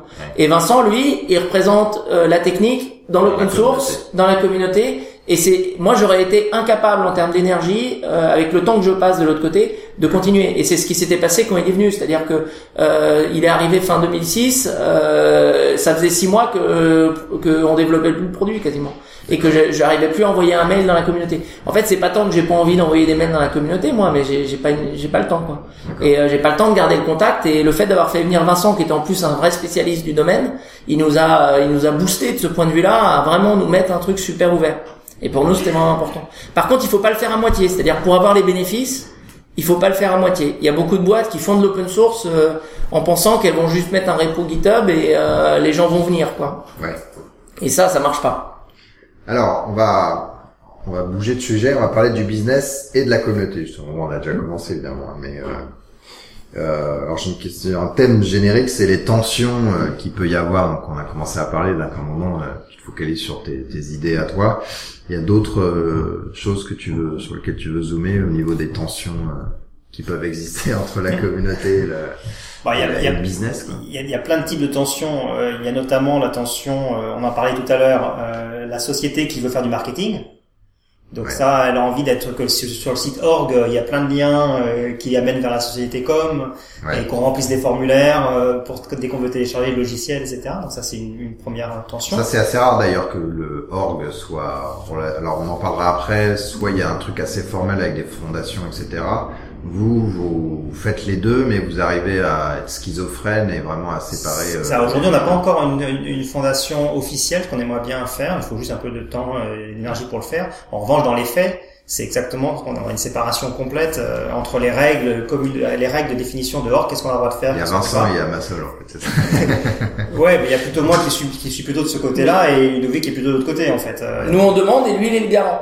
Et Ouais, lui, ouais. lui, il regarde et euh, il vérifie si euh, il discute avec la communauté pour voir si c'est censé ou pas. Et il va plutôt défendre le point de vue de la communauté, ce qui est volon- volontaire finalement. Ouais, il, ouais. il se met plutôt volontairement dans le camp. euh, attention, est-ce qu'on est sûr? Euh, On va, on va réfléchir deux fois avant de, avant de proposer quelque chose. Et puis on essaie de proposer quelque chose d'équitable. Euh, c'est l'objectif. Est-ce que vous avez eu euh, des tensions du genre euh, Écoute, euh, Vincent, euh, il y a des clients qui me demandent ça. euh, moi, je voilà Alors. ma justification de demande, et toi qui dis mais dans la communauté on demande ça. et- Ça, c'est la, tu parles de roadmap, en fait, définition de roadmap, finalement. Ouais. Euh, donc ça, on l'a eu, on l'a eu évidemment. on eu évidemment. Euh, communauté, nous on voit, on voit une catégorie de- d'utilisateurs, qui sont des utilisateurs plutôt techniques, Ouais. euh, qui utilisent le logiciel par eux-mêmes et qui ont des, des besoins euh, spécifiques de plutôt Ouais. sous type librairie, utilisation d'XWiki sous forme de librairie. Puis il y a les clients qui sont des utilisateurs finaux, euh, qui pensent business et fonctionnalités euh, finales. Et donc euh, forcément, il y, a la, il y a la demande de la société pour développer ça d'un côté, et puis la demande des utilisateurs pour développer des choses plus techniques. Et donc il a fallu trouver une solution. Et là, on a, on a une solution, on a un processus de roadmap qu'on a mis en place euh, dans la société XWiki SAS d'abord, Mhm. où on a en fait des- un représentant de chaque domaine de la société. Donc un représentant des sales, un représentant du marketing, un représentant euh, euh, de, euh, euh, de- du support, euh, un représentant de l'infrastructure, de la plateforme, etc. Et Ludovic en tant que euh, représentant, ça dépend des. Ça La a varié, ça a stratégie. varié dans la, dans la- parfois euh, représentant d'équipe cliente par exemple. Mm. Et chacun arrive avec ce que lui voudrait avoir dans le produit pour la version suivante. Et il y a une discussion et des votes qui sont faits avec chacune des voix, chacun a des voix pour définir voilà ce que la société XWKSS aimerait faire à la fin. Et ça, ensuite, moi, je prends ça et je le et je le j'en discute avec des développeurs de la société XWKSS qui travaillent dans l'open source et je le propose sur la mailing list euh, du projet open source. Ouais. C'est une proposition. Donc il est déjà vachement mâché quand même. Il est déjà mâché pour nous, pour notre partie à nous. Ouais. Mais j'invite les autres committeurs, etc., à commenter sur ça s'ils ont, s'ils voient des problèmes avec la roadmap. Euh, ils ont, ils ont le droit, ils ont le droit des votes. Hein, ils ont le droit de, de refuser d'avoir un veto dessus. Ils ont le droit de, de dire aussi, moi j'ai envie de faire ça en plus, etc. Ça nous fait une roadmap du projet, en fait. D'accord. Euh, donc, donc voilà. Donc avec ce mécanisme où moi je représente la, le, le projet open source dans cette réunion de roadmap et le- la partie par exemple l'équipe client qui représente les projets clients, on arrive finalement à avoir un mix des deux dans la roadmap avec un ensemble de features end user et puis d'autres features plus techniques de refactoring ou autres qui a besoin d'avoir à faire dans le produit. D'accord. Et on va regarder sous le kit. Euh, Est-ce que vous avez des tensions au sein de la boîte entre euh, un gars qui dit non, mais voilà. Je le sais d'ailleurs que vous avez des tensions parce qu'on on en a tous, mais a, voilà, le gars qui dit non, euh, il faut faire ça parce que c'est mieux pour la communauté versus euh, oui, mais attends, t'es embauché par qui euh, Qui Oui, non mais les, les, les, les employés restent des employés, donc euh, non, mais ils, ont, ils, ont, ils ont le droit de parler beaucoup chez Voilà. XWKSS. Alors, XWiki, on essaye d'appliquer. euh, après, en tant que boîte, on est plutôt une boîte assez démocratique. Donc, on essaye de d'impliquer le maximum de la boîte dans les décisions, ce qui est pas toujours facile, parce que euh, c'est ils ont pas toujours toute l'info. Tout le monde n'a pas toujours toute l'info pour euh, pour pour euh, pour être bien dans les décisions. Mais le processus de roadmap qu'on a en interne, il a déjà ses premiers objectifs, c'est-à-dire que finalement, déjà, il écoute toutes les sensibilités de la boîte, y compris les les, les, les sensibilités techniques. On, on est une boîte assez technique, euh, elle est pas tellement marketing driven, mais justement, on a essayé de travailler pour qu'elle pour que les techniques écoutent le marketing. Initialement, par exemple, euh, en termes d'organisation, euh, les, les développeurs ont pas ont pas de project manager euh, marketing au-dessus d'eux qui leur disent tiens c'est ça que tu vas développer etc. Euh, en pratique c'est on n'a pas on n'a pas ça dans les équipes, on n'a pas les le- le- la taille euh, pour avoir ça. Alors ça c'est très commun, ouais. Alors c'est Très américain. Plus chez Red Hat par exemple, le product manager, il est sous un mec qui s'appelle euh, l'engineering manager. Et du coup, Ouais. c'est quand même la R&D. C'est quand même la R&D qui, qui dirige le truc. Et euh, donc euh, Donc, par, donc à la rigueur, le, le besoin qu'on avait, c'était plutôt de faire en sorte que, parce que on disait, tiens, on veut développer ça, on le filait à la technique, et la technique, elle en faisait un peu ce qu'elle voulait. Puis après, on regardait le truc, ah non, mais c'est pas tout à fait ce qu'on voulait. euh, là, vous avez fait trop de, de- vous, vous nous avez fait un super euh, module de, de interne, mais par contre l'UI, elle est pas travaillée, euh, c'est pas ça qu'il nous fallait au niveau de l'UI, etc. Et donc là, on a plutôt travaillé pour qu'il y ait plus d'écoute des équipes clients, des équipes support. C'était plutôt dans ce sens-là, c'est-à-dire que nous, on avait plutôt euh, moi, moi, historiquement, j'ai vécu dans des boîtes euh, où t'as très euh, forte en marketing. euh, Ouais. euh, quand quand j'ai travaillé pour Nielsen, euh, c'était ultra marketing driven. C'est-à-dire, on se prenait les ordres dans la figure et, et on fermait notre gueule. On, parfois, on levait la main et on disait Eh, votre truc là, euh, ça va faire ça, ça va faire ça, ça va faire ça. Et puis les mecs me disaient fermez votre gueule. euh, euh, vous faites le truc. Et puis après ça faisait ce qu'on avait dit et, euh, et les problèmes qu'on avait racontés. Et euh, mais et ils avaient pas écouté une seconde quoi euh, du, du truc. Donc moi j'avais vécu l'inverse. Et donc nous on est plutôt une boîte qui est plutôt tech driven avec les défauts que ça peut avoir. Et moi moi j'ai poussé justement pour essayer qu'on écoute plus euh, de l'autre côté. Et euh, et qu'on écoute aussi après l'autre problème qu'on a c'est que finalement euh, euh, refactorer le logiciel euh, en dessous, c'est le truc qui vient toujours en dernier du point de vue business. Oui, Il en a- il y en a pas besoin euh, quand on regarde. Donc on le fait jamais. Donc le problème c'est de laisser aussi de la voix à la technique pour qu'ils y gagnent aussi, pour que de temps en temps ils puissent le faire. C'est de donner aussi du temps libre aux développeurs pour Ouais, qu'ils aient le temps de faire euh, des choses que eux estiment importantes, que, qui n'ont pas forcément été définies par le business. Ouais. Après, tu peux toujours tricher. Là, vous parliez de, alors il y a un représentant euh, qui te vend, un représentant marketing, etc. Mais voilà, plus tu mets de gens sur la table euh, et un mec technique, euh, voilà, moi il a. Mm. le- Après, il y a peut-être des votes qui. Moi, il a de des- points. Des votes Exact. niveau, mais des- Alors c'est pour ça qu'on discute aussi, hein. c'est pas que un vote. Euh, c'est aussi une discussion et puis de temps en temps il y a Alors. eu des engueulades et euh, et puis après on a on sait mieux on, on sait plus expliquer l'importance euh, qu'on estimait de certaines choses et et on a avancé. Il y a plusieurs choses et ceci dit, euh, quand on discute dans cette réunion-là, on voit aussi combien est-ce qu'on peut, enfin on compte à combien est-ce qu'on peut faire de grosses features euh, et combien on fait des petites. On a aussi cette notion de, de granularité et par rapport à- au nombre de personnes qu'on a en développement. Et euh, moi, je sais que j'essaye, j'essaye très fortement de, de faire que dans les temps qui, qui vont être pris pour réaliser quelque chose, ça ne prenne pas l'ensemble du temps d'un développeur. Donc euh, je donne moins de capacité en- globalement on va dire dans ce meeting là. Par exemple, on va dire on va donner pour schématiser 50% de la capacité de développement au roadmap meeting, vous dites vous choisissez ce que vous voulez dans ces 50%. Mais le reste, je suis obligé de le garder pour que les développeurs puissent faire du support, puissent faire euh, du bug fixing, puissent faire euh, des, écrire des tests, de la doc, euh, euh, du refactoring. Et cela, cela c'est, ça c'est, il est sorti de ce meeting là parce qu'on en a besoin de le faire de toute façon. Mais les 50% restent, vous pouvez choisir euh, ce que vous voulez faire. Euh, visiblement, vous l'avez pas eu dans votre histoire, euh, mais vous avez sûrement vu des projets qui ont eu des, des changements de gouvernance. Euh, ne serait-ce que la licence, alors par exemple XJS qui avant avait une licence Ah, oui. assez ouverte et qui, aimé, est celui-là. euh, très, euh, qui est devenu proprio quoi, en gros. Euh, mais il y en a plein qui ont eu des virages euh, de d'approche business euh, versus euh, versus autre chose. Des gens qui ont forqué entre la communauté et la boîte qui, qui euh, investissait du temps dans le produit. Ouais, Twiki, par exemple. là il y a eu ça, d'accord. Twiki, ils ont, la communauté a forqué Ouais, euh, ouais. après que après que le, le, le, le leader du projet, le créateur du projet, a voulu un peu trop euh, exercer de contrôle sur la roadmap. s'appelle FOSWiki, ouais, la version open source. Alors, Complètement. Bon, nous, nous, alors on a une particularité, c'est que euh, il y a des, nous on a, on a, on investit beaucoup dans notre R&D, et en fait, on est une part vraiment importante du développement du logiciel. Donc, euh, les contributions, ils viennent Ta plutôt. meilleure protection finalement. Alors déjà, euh, oui, les gens, euh, les gens soit ils aident, soit ils aident pas du tout. euh, mais quand ils aident, ils voient bien qu'on en fait beaucoup. Donc euh, quelque part, ils vont pas vraiment remettre en cause euh, le, le fait qu'on lead euh, d'une certaine façon. Mais on, comme on le fait à la, à la méthode Apache, c'est-à-dire droit au veto, si, si le gars a eu le droit d'être committeur, euh, il a le droit de donner son avis. Après, il se trouve que nous, on a aussi pas mal embauché les un un. Il suffit quelqu'un de- qui soit comité et dit moins un sur un truc, ça se fait pas. Ouais. Ça, je supporte pas. Et on n'est pas arrivé au cas où ça, où ça pose un problème. Ça nous a jamais bloqué, euh, ouais. Pour le moment, on n'a ja- on n'est jamais arrivé à un point de blocage. Alors après, Alors, euh, il y a la modélisation un, du attention. software aide. hein. Attention, les moins 1, il y en a tout le temps, toutes les semaines. Ouais. Mais c'est une discussion et en général c'est toujours positif. C'est-à-dire que c'est souvent c'est des trucs c'était pas bien pensé et c'est pas un moins 1 global, c'est souvent un moins 1 sur un détail. On revoit le, notre copie ensemble et on trouve une solution.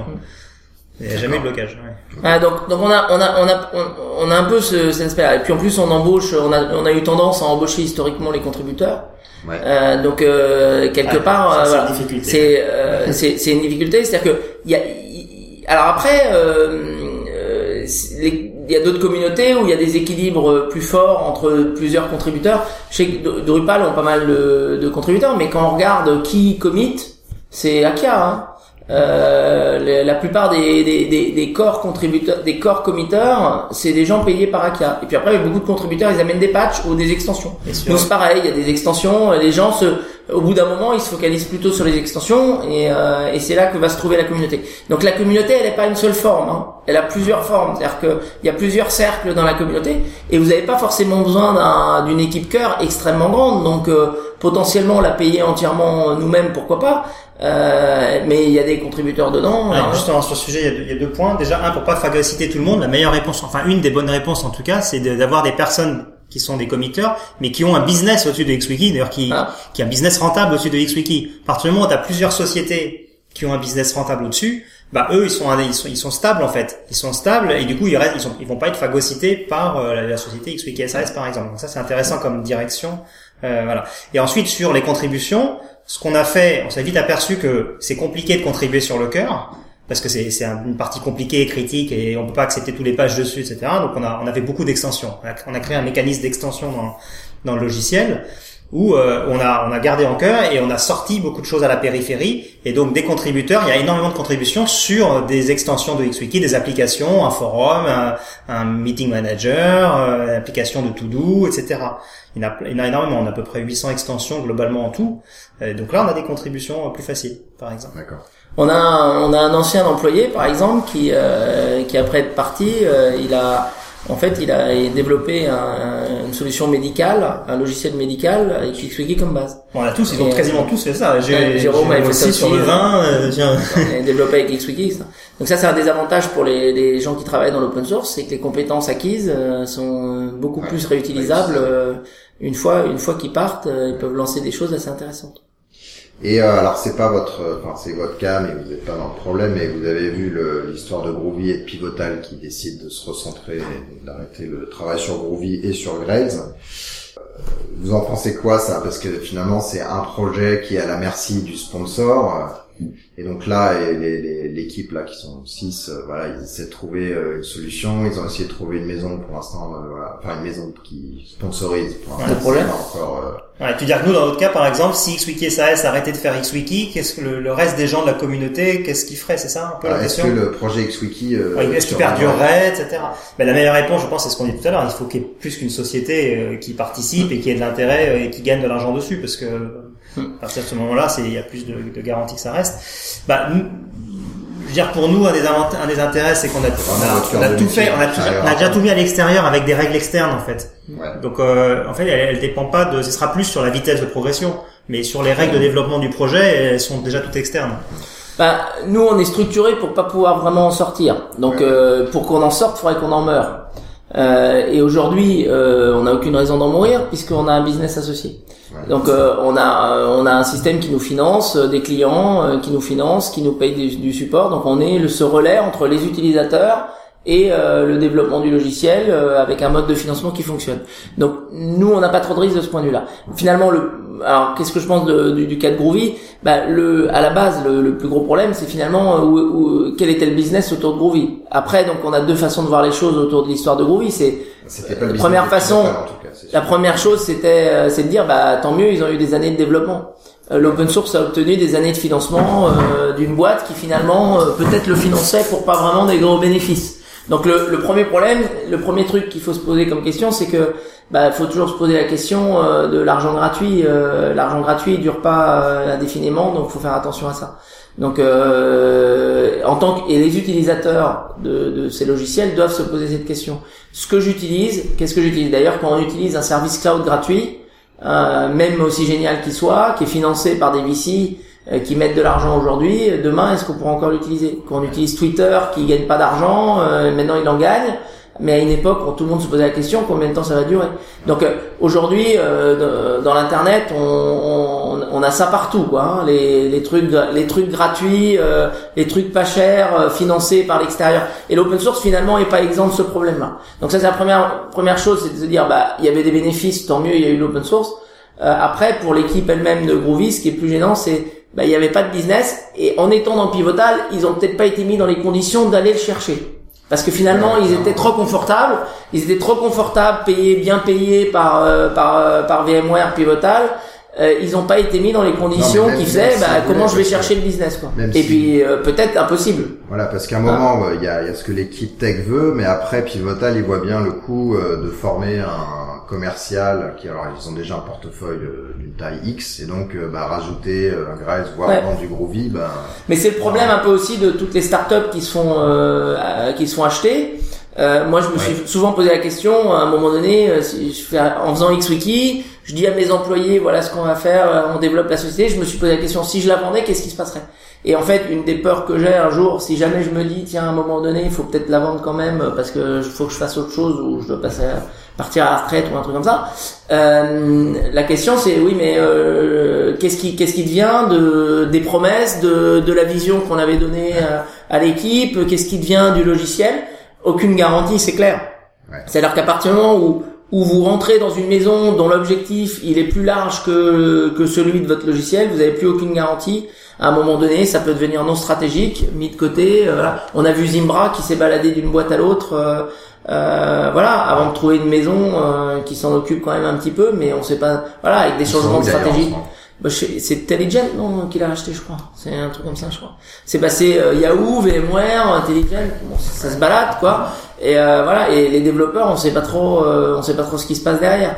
Donc nous on a bah, justement quand on voit tout ça bah, la vertu de l'indépendance et de savoir de quoi on vit euh, ça a son importance. Moi, j'ai aussi des employés qui, par rapport à ce genre de problème, euh, euh même euh, nous, on a une filiale, on a des gens en Roumanie. Moi, j'ai des employés euh, qui, qui, ont été dans des boîtes comme ça où, où un jour on les augmentait, le lendemain on les a virés. Ouais. C'est-à-dire à un mois près, quoi. et donc ils, vivent dans une boîte qui leur qui leur dit voilà, nous c'est ça la stabilité qu'on propose. Et eh ben, ça leur plaît. Ils aiment bien. Et ils aiment bien. Donc euh, ça, c'est un point qui est important pour nous. La stabilité, c'est un, c'est un point important. Après, euh, voilà, comment faire vivre des projets comme euh, comme Groovy, c'est pas évident. D'accord. On va, c'est quasi le même sujet, mais c'est intéressant aussi. C'est est-ce que l'open source pur, euh, c'est encore possible? Alors, la grosse exception, c'est Debian qui euh, qui est finalement très peu sponsorisé, beaucoup de. Alors, je parle de l'open source des particuliers. Alors pur au Des sens, indépendants. euh, voilà, il n'y a pas une structure ou plusieurs structures Ouais. euh, commerciales qui adossent et sponsorisent le projet. Bah, on sait pas dans Debian combien de gens sont payés. Alors nous on rencontre de temps en temps. Hein, euh, on est allé faire une formation dans une boîte et on est tombé sur un contributeur Debian dans cette formation. Et le débat était assez intéressant parce que finalement c'était le débat. Ah ouais, alors vous vous êtes une boîte. Ah ouais, non mais c'est pas vraiment de l'open source que vous faites, etc. Et, euh, et on a dû euh, on, a dû expliquer un peu comment on, euh, les deux les deux comment on peut fonctionner. Et euh, c'était euh, c'est des modèles différents. Euh, c'est des modèles qui, qui fonctionnent différemment, l'open source communautaire. En fait, si vous, à un moment donné, si c'est très mature, un projet, normalement, il y a, y a du business qui se fait autour. Voilà. Linux, c'est très mature, il y a eu des business qui Voilà, se sont au fait début, autour. Linux, c'était, c'était très communautaire. Et là, on a vu une étude Ouais. récemment, là, qui dit que 80% est fait par des sociétés. Mais moi, je suis pas sûr qu'on puisse pas- voir Debian comme euh, comme le projet. Le projet, c'est Linux.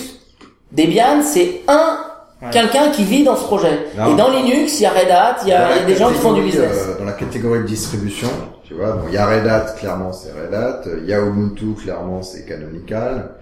Euh, Il y a euh, les myriades d'autres euh, qui sont plus ou moins visibles. Et Debian, c'est quand même, je sais pas si c'est la plus grosse ou la deuxième. C'est la plus grosse qui est purement communautaire. Voilà. Mais Debian ne serait probablement pas ce qu'elle est sans Red Hat, sans Ubuntu. Parce qu'il récupère des, des contributions de Red Hat et Ubuntu. Donc le produit, c'est Linux. Ouais. Enfin, Ubuntu serait pas ce qu'il est s'il y avait pas eu Debian, tu vois. Mais le produit, c'est Linux.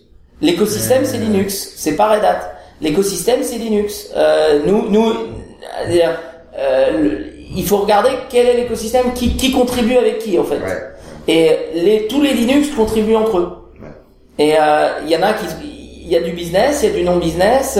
Donc c'est un, une combinaison des deux. Donc moi, ce que je pense, c'est que l'open source, le, le fait qu'il y ait des boîtes qui fassent au- au-dessus d'une, euh, d'un produit de, du business, ça montre la maturité du produit. C'est qu'en fait, c'est juste naturel, c'est normal. Après, euh, au départ, euh, il y a besoin de l'open source communautaire. C'est-à-dire que sans open source communautaire, il n'y a pas de démarrage des projets. Sans l'année, moi, que sans l'année que j'ai passé à coder, gra- coder gratos euh, avec le chômage, euh, il y aurait pas d'XWiki.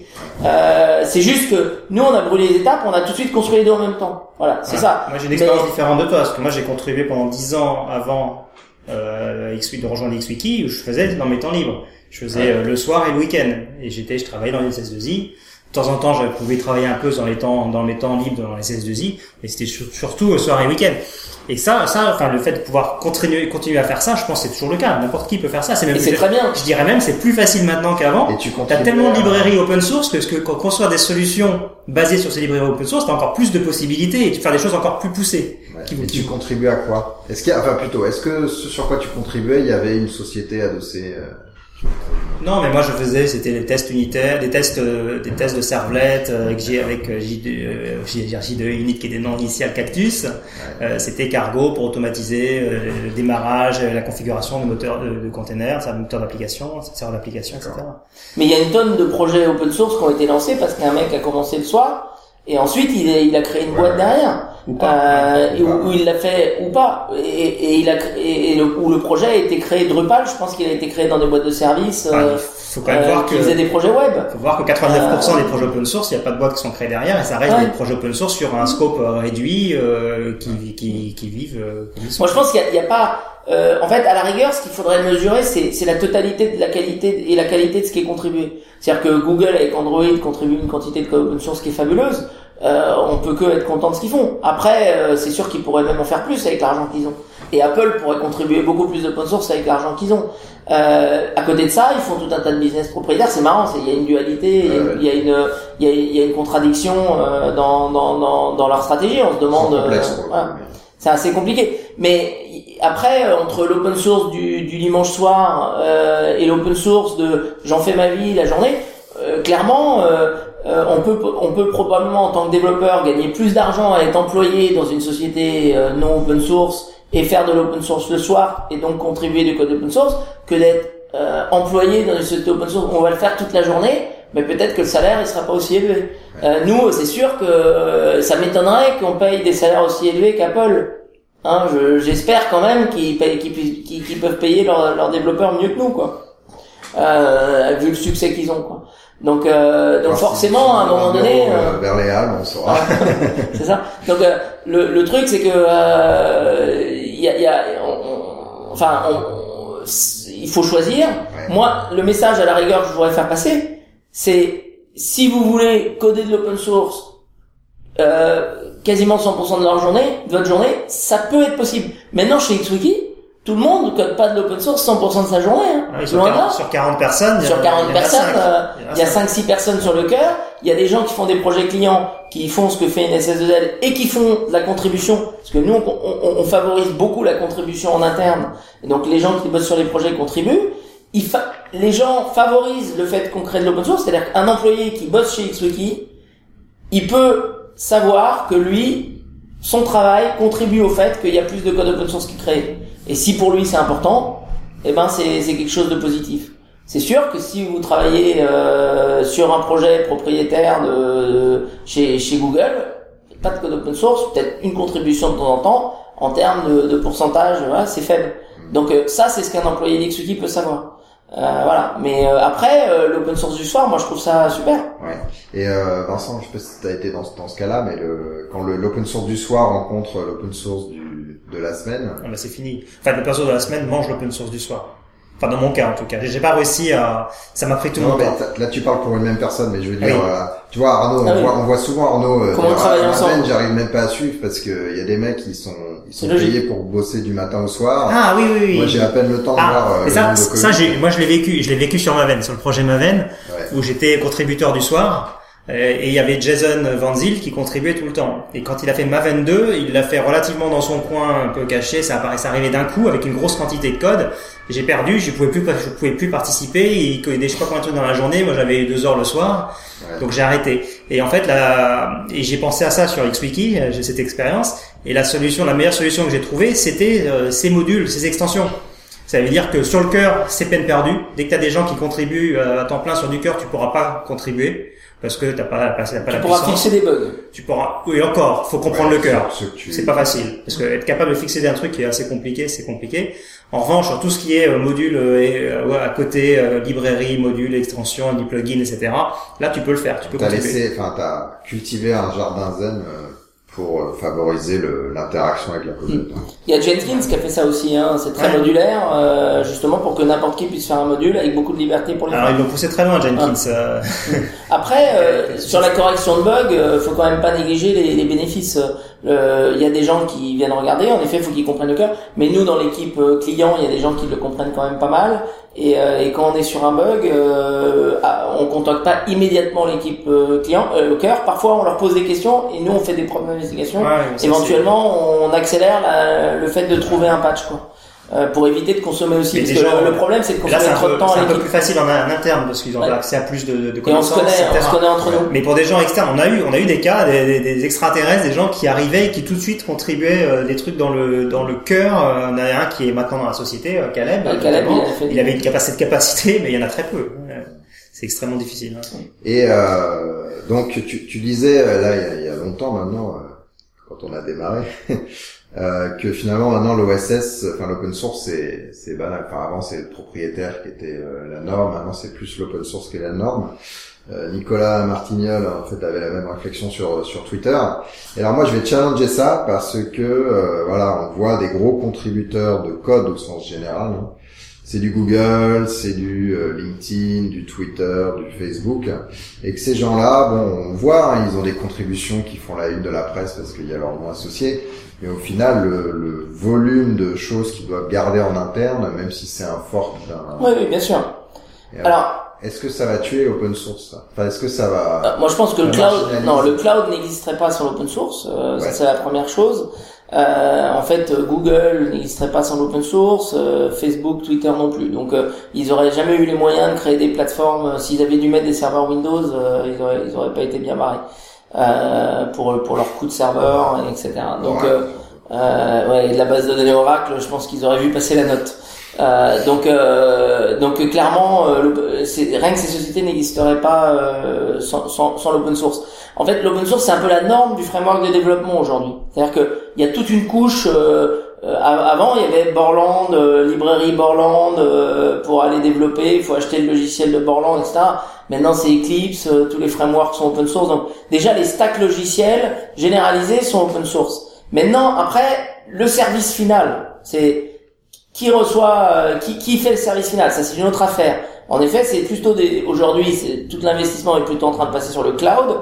Avec, c'est le cloud qui fournit des, le service final. Et dans ce service, il y a du code propriétaire.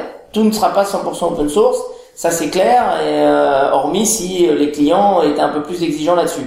C'est-à-dire disait attention, euh, quid de ma réversibilité Est-ce que je peux passer ailleurs ou est-ce que je suis pieds et poings liés euh, chez mon provider de cloud? Parce qu'il faut savoir qu'aujourd'hui on est extrêmement dépendant.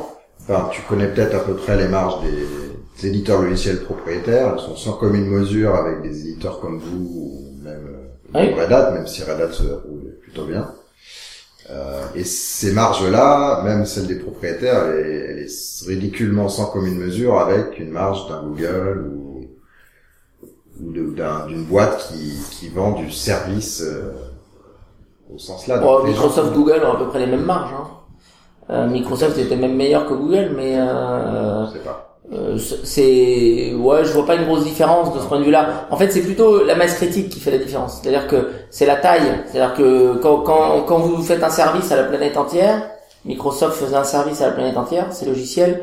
Google fait des services à la planète entière. C'est plutôt la masse critique qui fait qu'à un moment donné, on est capable d'exploser des marges. Et le, le, le, le pricing power, hein, le fameux pricing power, finalement, c'est moi qui sais qui set le prix. Non, en fait, ce qui se passe avec avec le cloud, c'est qu'ils ont ils réduisent des coûts, mais ils réduisent des coûts, mais en même temps, euh, ils en augmentent aussi d'autres puisque c'est eux qui gèrent le, la plateforme. Avant, la plateforme était chez le client. Donc oui, il y a des réductions de coûts, euh, de délivrance, de, de mise en œuvre, d'upgrade, euh, des choses comme ça. Mais, donc, euh, mais les prix ont baissé, ont aussi des services, donc tout ça c'est adapté. Parce que du coup l'avenir c'est je ma réversibilité c'est de pouvoir passer de un fournisseur de services au sens API à un autre et que finalement le code il va rester propriétaire de Google pour la plateforme Google et que ces services là que tu vas utiliser qui seront copier euh, par Azure Moi, j'ai des inquiétudes vis-à-vis du, du, du, du euh, de la puissance de Google. Euh, c'est-à-dire clairement, et ça c'est plutôt le problème, il n'est pas tant. En, fait, le, la, la difficulté, c'est que tous les services se trouvent connectés ensemble en fait. Ouais. Donc et vous avez, c'était le même problème qu'avec Microsoft. Je vais connecter SharePoint avec Office, avec machin, et donc à un moment donné, les clients ils disent ouais non mais bon ça communique pas tous ces logiciels, je vais tout prendre chez Microsoft. Et là maintenant, on va avoir la même chose avec je vais tout prendre chez Google euh, en cloud. Euh, donc et Salesforce fait un peu pareil. C'est-à-dire vous êtes dans Salesforce, vous avez beau avoir une plateforme dans laquelle vous pouvez mettre d'autres logiciels, en final à la fin c'est toujours des logiciels Salesforce qui sont achetés. Dans Apple c'est pareil, euh, vous avez vous avez plein d'applis dans votre téléphone, mais en final euh, au bout d'un moment ils ont décidé que ça c'est eux qui allaient faire les maps et c'est plus Google Maps que vous avez dans votre téléphone Apple. Donc vous avez cet effet de bundling euh, qui est problématique et qui est de plus en plus renforcé dans le cloud et qui continue à être renforcé. Euh, ceci dit, face à les, les, les, gens réalisent que ça pose des problèmes à un moment donné. Ça dépend aussi de comment ça se traduit dans, dans la puissance de la société. C'est-à-dire que si, si la société fait mauvais usage de sa puissance, Google par exemple en ce moment euh, le fait mauvais usage avec le privacy, avec les problèmes de, de vie privée, bah les gens commencent à se dire oh là là qu'est-ce que c'est que cette affaire? Euh, et ils commencent à se poser la question il y a quoi comme autre solution?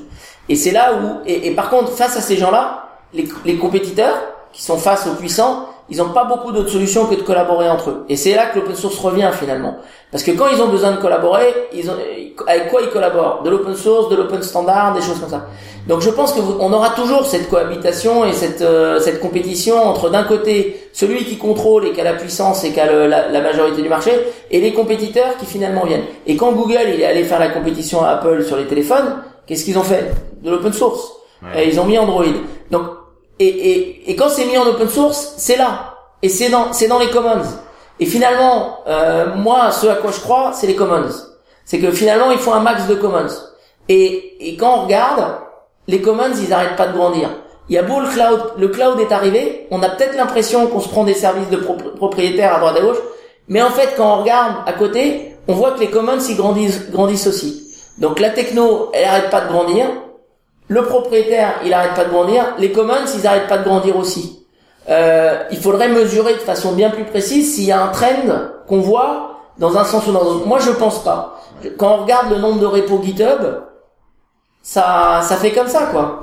Et c'est exponentiel. En, en, fait, on vit l'exponentialité de, de, la loi de Moore.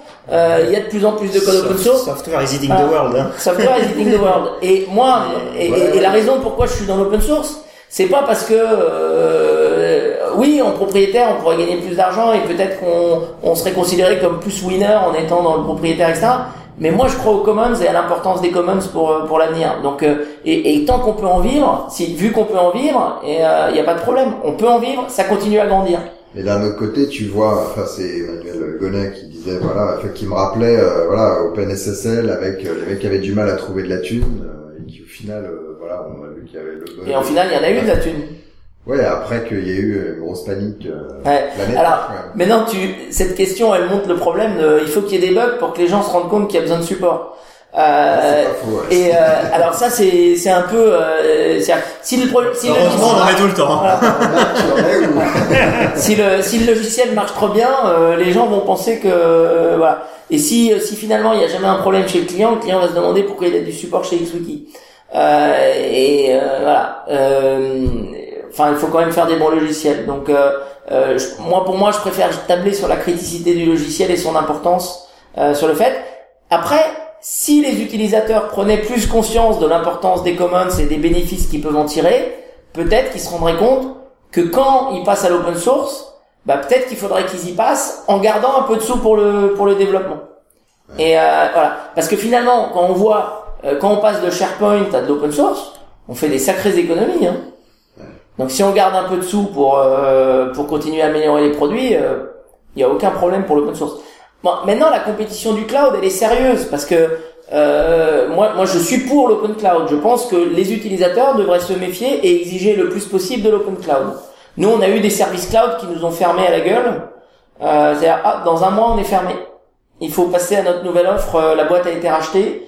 Le produit va fermer. Il faut passer à l'autre offre. C'est 3000 euros de plus et euh, vous vous êtes pris en otage. Vous n'avez pas beaucoup de temps pour prendre une décision. Euh, on a, ça nous a coûté un employé plein temps pour la migration. On n'a pas pris celle de, du, du, du, provider qui avait racheté. On est passé à autre chose, à un autre, à un compétiteur. Mais ça nous a coûté un mois de migration euh, de l'utilisateur. Donc voilà. En même temps, quand vous dans la solution qu'on utilisait, il n'y a pas d'offre open source euh, existante. Donc si vous n'avez pas ce qu'il faut, vous n'avez pas ce qu'il faut. Mais faut être enfin, face aux offres cloud, il faut peut-être se rendre compte qu'on est encore plus pieds et poings liés qu'à l'époque face à Microsoft. On peut même pas garder le logiciel qu'on avait. Hein. Ouais, c'est ça. C'est-à-dire que s'il coupe, s'il coupe, il coupe. Hein. voilà. S'il coupe, il coupe. Hein. Euh, le logiciel propriétaire, quand on l'a acheté, on a, on a encore le droit de l'utiliser. Euh... Si on l'a, si on l'a acheté, si c'est pas des souscriptions, euh, vous avez le droit d'usage illimité. Les gens à l'époque, ils achetaient ça. On va ouvrir, alors non pas qu'on ait vraiment fermé le débat, mais euh,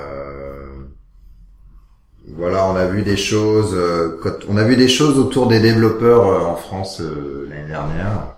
on a vu la fameuse Code for France, la proposition dont le site a très peu évolué, on va dire, jusqu'à maintenant. mais il y a eu ce fameux rapport sur les 100 développeurs qui comptent, enfin une liste quelconque. on voit des box, voilà, qui grossit, qui grossit. Voilà, c'est quoi votre votre vue du la société au sens général avec cet angle développeur, technique, techos euh. euh, je sais pas, qu'est-ce que qu'est-ce qu'on peut contribuer, c'est ça, à ça en tant que. J'ai pas votre sur euh, la société euh, avec l'angle développeur, avec l'angle open source, avec la société française on va dire, avec l'angle développeur, l'angle open source. Voilà moi, enfin, je sais pas, je vais pas élargir trop. J'ai parlé de ce que je connais, c'est mon, cas. Moi, ce que ce que j'aime, c'est faire mon petit travail euh, et d'améliorer la société globalement par mon petit travail. Ça veut dire, euh, et en plus, il est open source, donc il permet à ce que plein de gens euh, l'aient, gratuitement et puissent l'utiliser pour faire d'autres choses. Ouais. Donc c'est améliorer euh, l'humanité entre guillemets pour construire des, des solutions euh, plus avancées. Vous avez eu des emails de gens qui vous disent, euh, je l'ai installé Ouais, dans, ouais, tout le temps. dans ma brousse. Et je les mets. euh, alors, il y a deux choses. Il y a des gens qui disent c'est génial, etc. C'est super. Voilà ce que je peux faire avec. Donc ça, je les remets dès que je les ai, je les remets sur xwiki.org. J'ai un- une page testimonial sympathique. Et puis il y a la- nous notre satisfaction euh, quand on voit que euh, on a un groupement de personnes euh, qui veulent combattre des maladies rares et qui utilisent XWiki pour pour collaborer entre eux pour, pour pour combattre cette maladie. Là, on est tous super contents. On est super même s'ils donnent rien du tout, on est vraiment content de pouvoir participer à ça. Et c'est moi, c'est ce qui me c'est ce qui me fait euh, ça fait continuer euh, continuer cette aventure open source. Et je pense que Ludovic c'est pareil. Ouais. Alors, euh, le... enfin, la technologie, c'est important qu'elle serve à la société. Euh, si c'est juste pour faire des gadgets, euh, avoir des gadgets dans notre poche, euh, euh, voilà. Si, si ça, si ça, enfin, le téléphone mobile en lui-même, euh, c'est son pouvoir de communication qui est intéressant. Euh, c'est ouais. le fait de faire communiquer les gens entre eux. Si c'est pour jouer à Candy Crush euh, sur le téléphone dans le métro, euh, ça ça a pas une, une, une, une très grande une très grande utilité sociale. Donc moi ce qui, moi ce que je trouve intéressant et d'ailleurs c'est un peu le, le concept du wiki avec son partage de connaissances. Moi c'est euh, un aspect qui m'intéresse. Le partage de connaissances, euh, je lui vois une utilité sociale euh, très très importante. Et euh, c'est ce qui m'a amené un peu dans, dans ce sujet-là, euh, qui m'a passionné aussi dans le dans le fait de faire ça. Euh, et on a des usages dans l'entreprise, on fait du partage de, connaissances dans l'entreprise entre les gens, et euh, on a des usages justement comme Vincent le donnait sur les maladies rares ou euh, dans la dans la santé euh, ou dans l'éducation qu'on qu'on qu'on adore faire, même si c'est pas forcément ceux qui nous rapportent le plus d'argent. Ou par exemple en ce moment on, on a des on discute sur un projet de recherche qui, qui viserait justement à aider des communautés des, des, des, des, des communautés de réparateurs, de gens qui réparent les, les produits. Euh, c'est Contre un- l'obsolescence, contre l'obsolescence programmée. voilà, exactement. Alors ça, euh, moi, ça, ça nous excite et on, et on y va et on se dit tiens, euh, si on peut participer à ça, c'est c'est génial.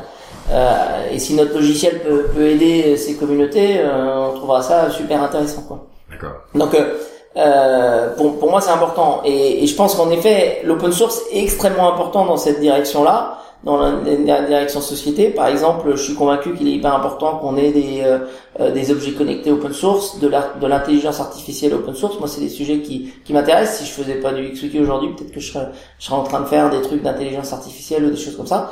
Parce que, euh, en effet, les robots, il faut qu'ils soient open source. Euh, si c'est si c'est des robots propriétaires, ça serait une catastrophe. Euh, euh, la voiture la voiture automatique, si elle est propriétaire, il y a des chances qu'elle le soit la prochaine qui va venir. Euh, Il y a des gros gros risques qu'il y ait un mec qui les vende. Si si si les voitures automatiques se vendent comme les téléphones euh, comme les iPhones, euh, il y a pas mal de gens qui vont perdre leur emploi. hein. Euh, et, et moi, je suis un gros lecteur de, de, de Rifkin, euh, le Zero Marginal Cost Society, euh, et, euh, et aussi du Second Machine Age. Et j'ai très peur pour l'emploi euh, non technique, euh, non, non technologique. Par contre, j'ai une énorme confiance sur la capacité de la technologie à émanciper les euh, et à aider euh, de la société les gens, y compris les gens qui n'ont pas d'argent. Euh, une société avec une, euh, une- un village avec une imprimante 3D aujourd'hui, euh, du soft open source euh, pour s'auto-organiser, peut, peut créer une vie qui est extrêmement intéressante et peut-être sans emploi. L'emploi qu'ils auront pas, ils en auront peut-être pas besoin. Euh, et peut-être qu'il faudra le, le revenu minimum de vie. Euh, Moi, j'en suis très convaincu. Et, et- alors ceci dit, comment on va arriver à ça? Ça, euh, il y a des gros dangers. Euh, peut-être qu'on passera par des périodes de, de disruption et des périodes très compliquées. Mais aujourd'hui, c'est clair quand on voit tout l'argent qui est en train de partir chez Apple dans leur dans leur coffre à, aux Bahamas parce qu'ils payent pas leurs impôts, euh, bah il faut il faut clairement faire quelque chose. Hein. Euh, si si si on s'occupe pas de, de faire payer les impôts à Apple et à Google qui doivent payer en Europe, euh, on va dans le mur euh, à la vitesse euh, où on va et à la vitesse où ils concentrent la richesse en ce moment, c'est où ces sociétés concentrent la richesse, c'est un gros problème.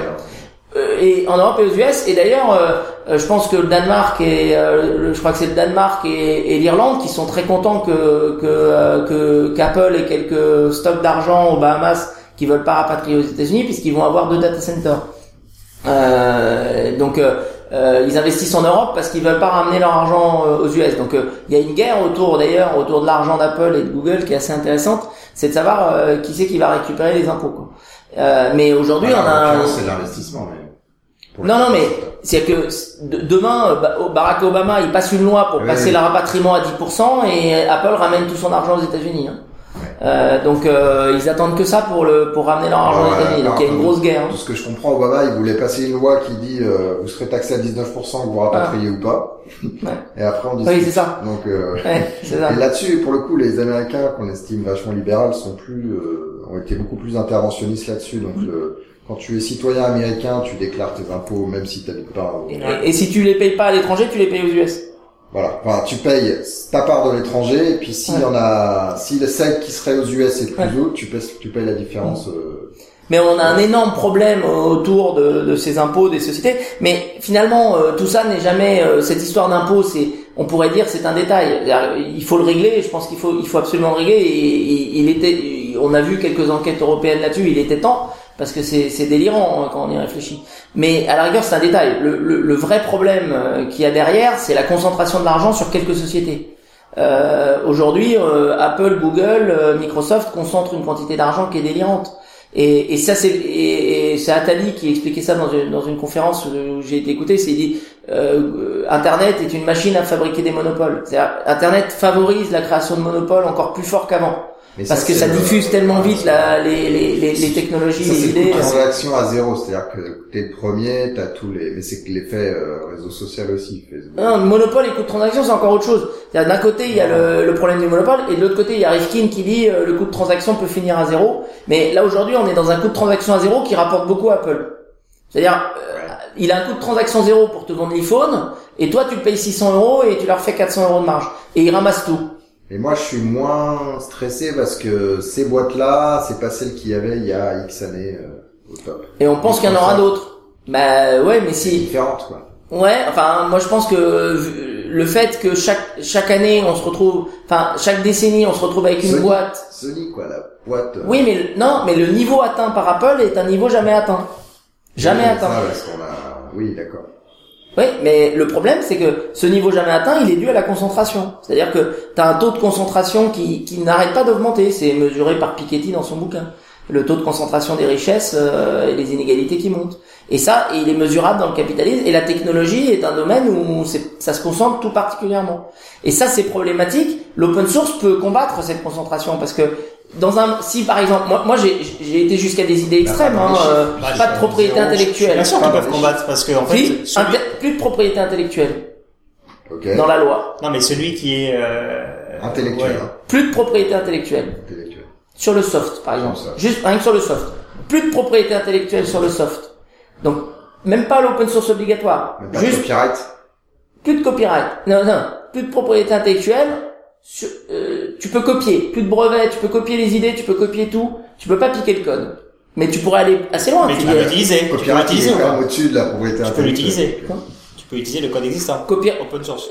Par exemple, plus de Open problème source. de plagiat, etc. Mais tu Non, pourrais parce aller que, loin. parce que ce que je veux dire, c'est que nous, on fait plein d'open source, etc. Mais une société qui a les moyens, elle prend tout ton code et elle fait des choses encore dessus. Ou t'autorises à décompiler. elle va- hein, elle si va aller plus loin que la, la concentration va continuer parce qu'elle va, elle va avoir plus de capacité que toi à aller vers le haut. Si tu fais, alors par exemple, si tu fais plus de propriété intellectuelle, plus de copyright, euh, là tout le monde se mettrait à obfusquer son code. Ah oui. Mais tu pourrais dire euh, open source obligatoire, mais pas obligé de le publier euh, sur des projets, etc. Tu peux juste le piquer aux autres, etc. Bah honnêtement, si tu faisais ça, euh, est-ce que réellement ça serait problématique pour l'économie? Moi, je suis pas sûr. Ça, ça ferait plein de gens qui pourraient utiliser la connaissance des autres pour faire du business. Euh, je veux dire, les oranges, rarement- il n'y a pas de propriété intellectuelle sur Mais les ça- oranges, euh, c'est un marché qui marche très bien.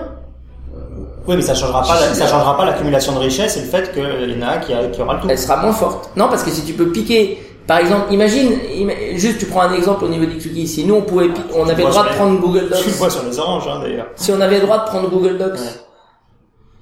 si on pouvait prendre Google Docs pour le mettre dans Xwiki, on serait super content. Ouais, mais on Ah mais eux, ils, utiliseraient un, un secret, c'est-à-dire ils auraient une équipe de 10 personnes euh, payées un million chacun, euh, et le code il serait caché dans un coffre si tu veux. Et puis, Mais non, mais ils sont bien obligés de le montrer puisqu'ils mettent accès au logiciel. C'est du JavaScript Google Docs. Ah ouais, exact. Et d'ailleurs, tu peux le faire dès aujourd'hui. Il n'y a pas marqué copyright Google euh, dans le. Oh si, si. Puis c'est grave. ça, le JavaScript qui arrive, euh, qui arrive chez toi là, t'as t'as pas le droit de le copier?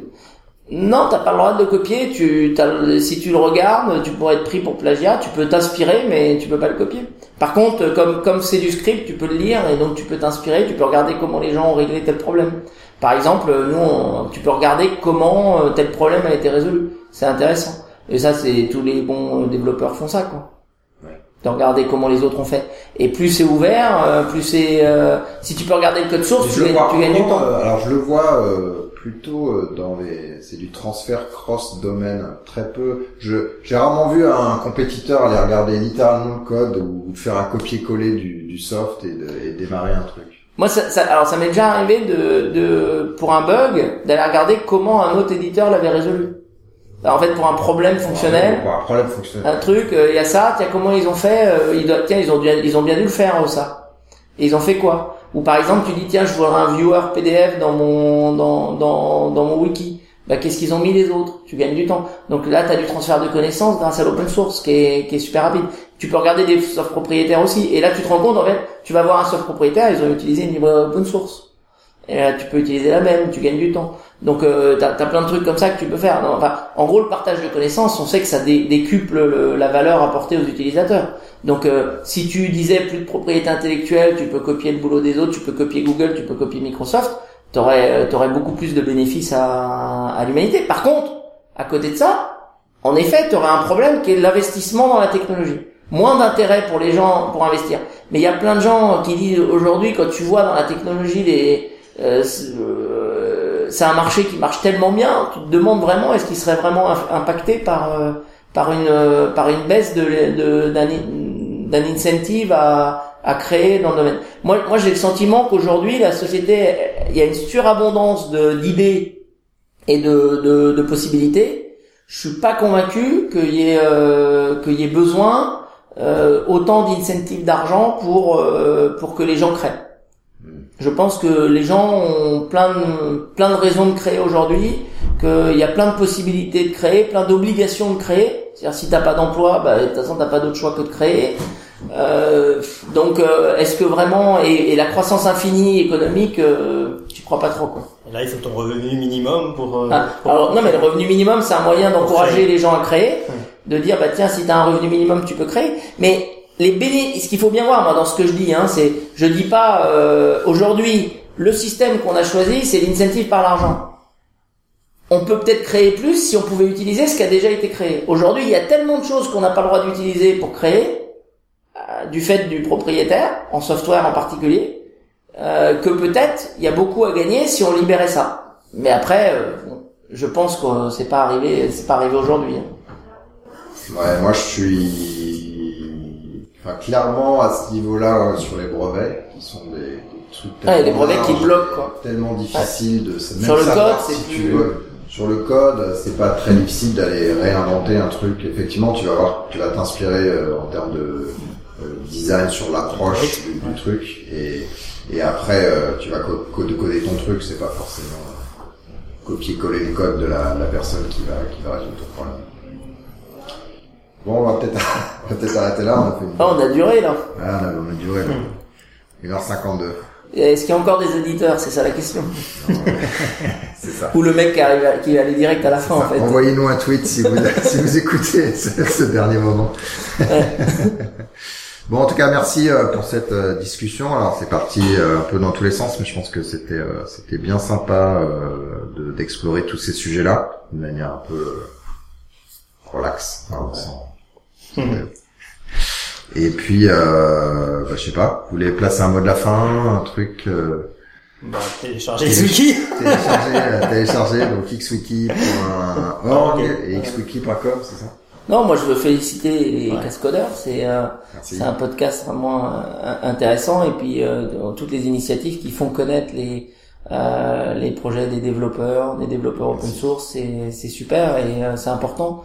Je pense que en fait, on a besoin de diffuser plus d'informations encore. Euh, je pense que euh, si on avait plus de gens qui savaient ce, ce que d'autres font et peuvent faire, euh, bah, ça donnera encore plus d'envie euh, à d'autres personnes. Donc voilà. Donc s'il y a des gens qui veulent, ont besoin de conseils sur leur idée de projet open source, autre chose, moi je suis disponible et, et ils peuvent me contacter sur Twitter. Ça marche. C'est hâte. C'est elle du boss. Le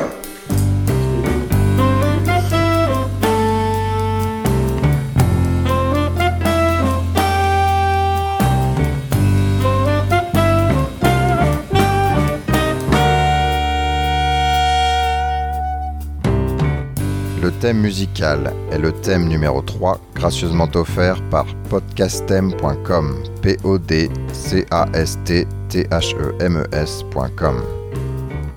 Le logo a été dessiné par Nicolas Martignol, alias le Touilleur Express. www.touilleur-express.fr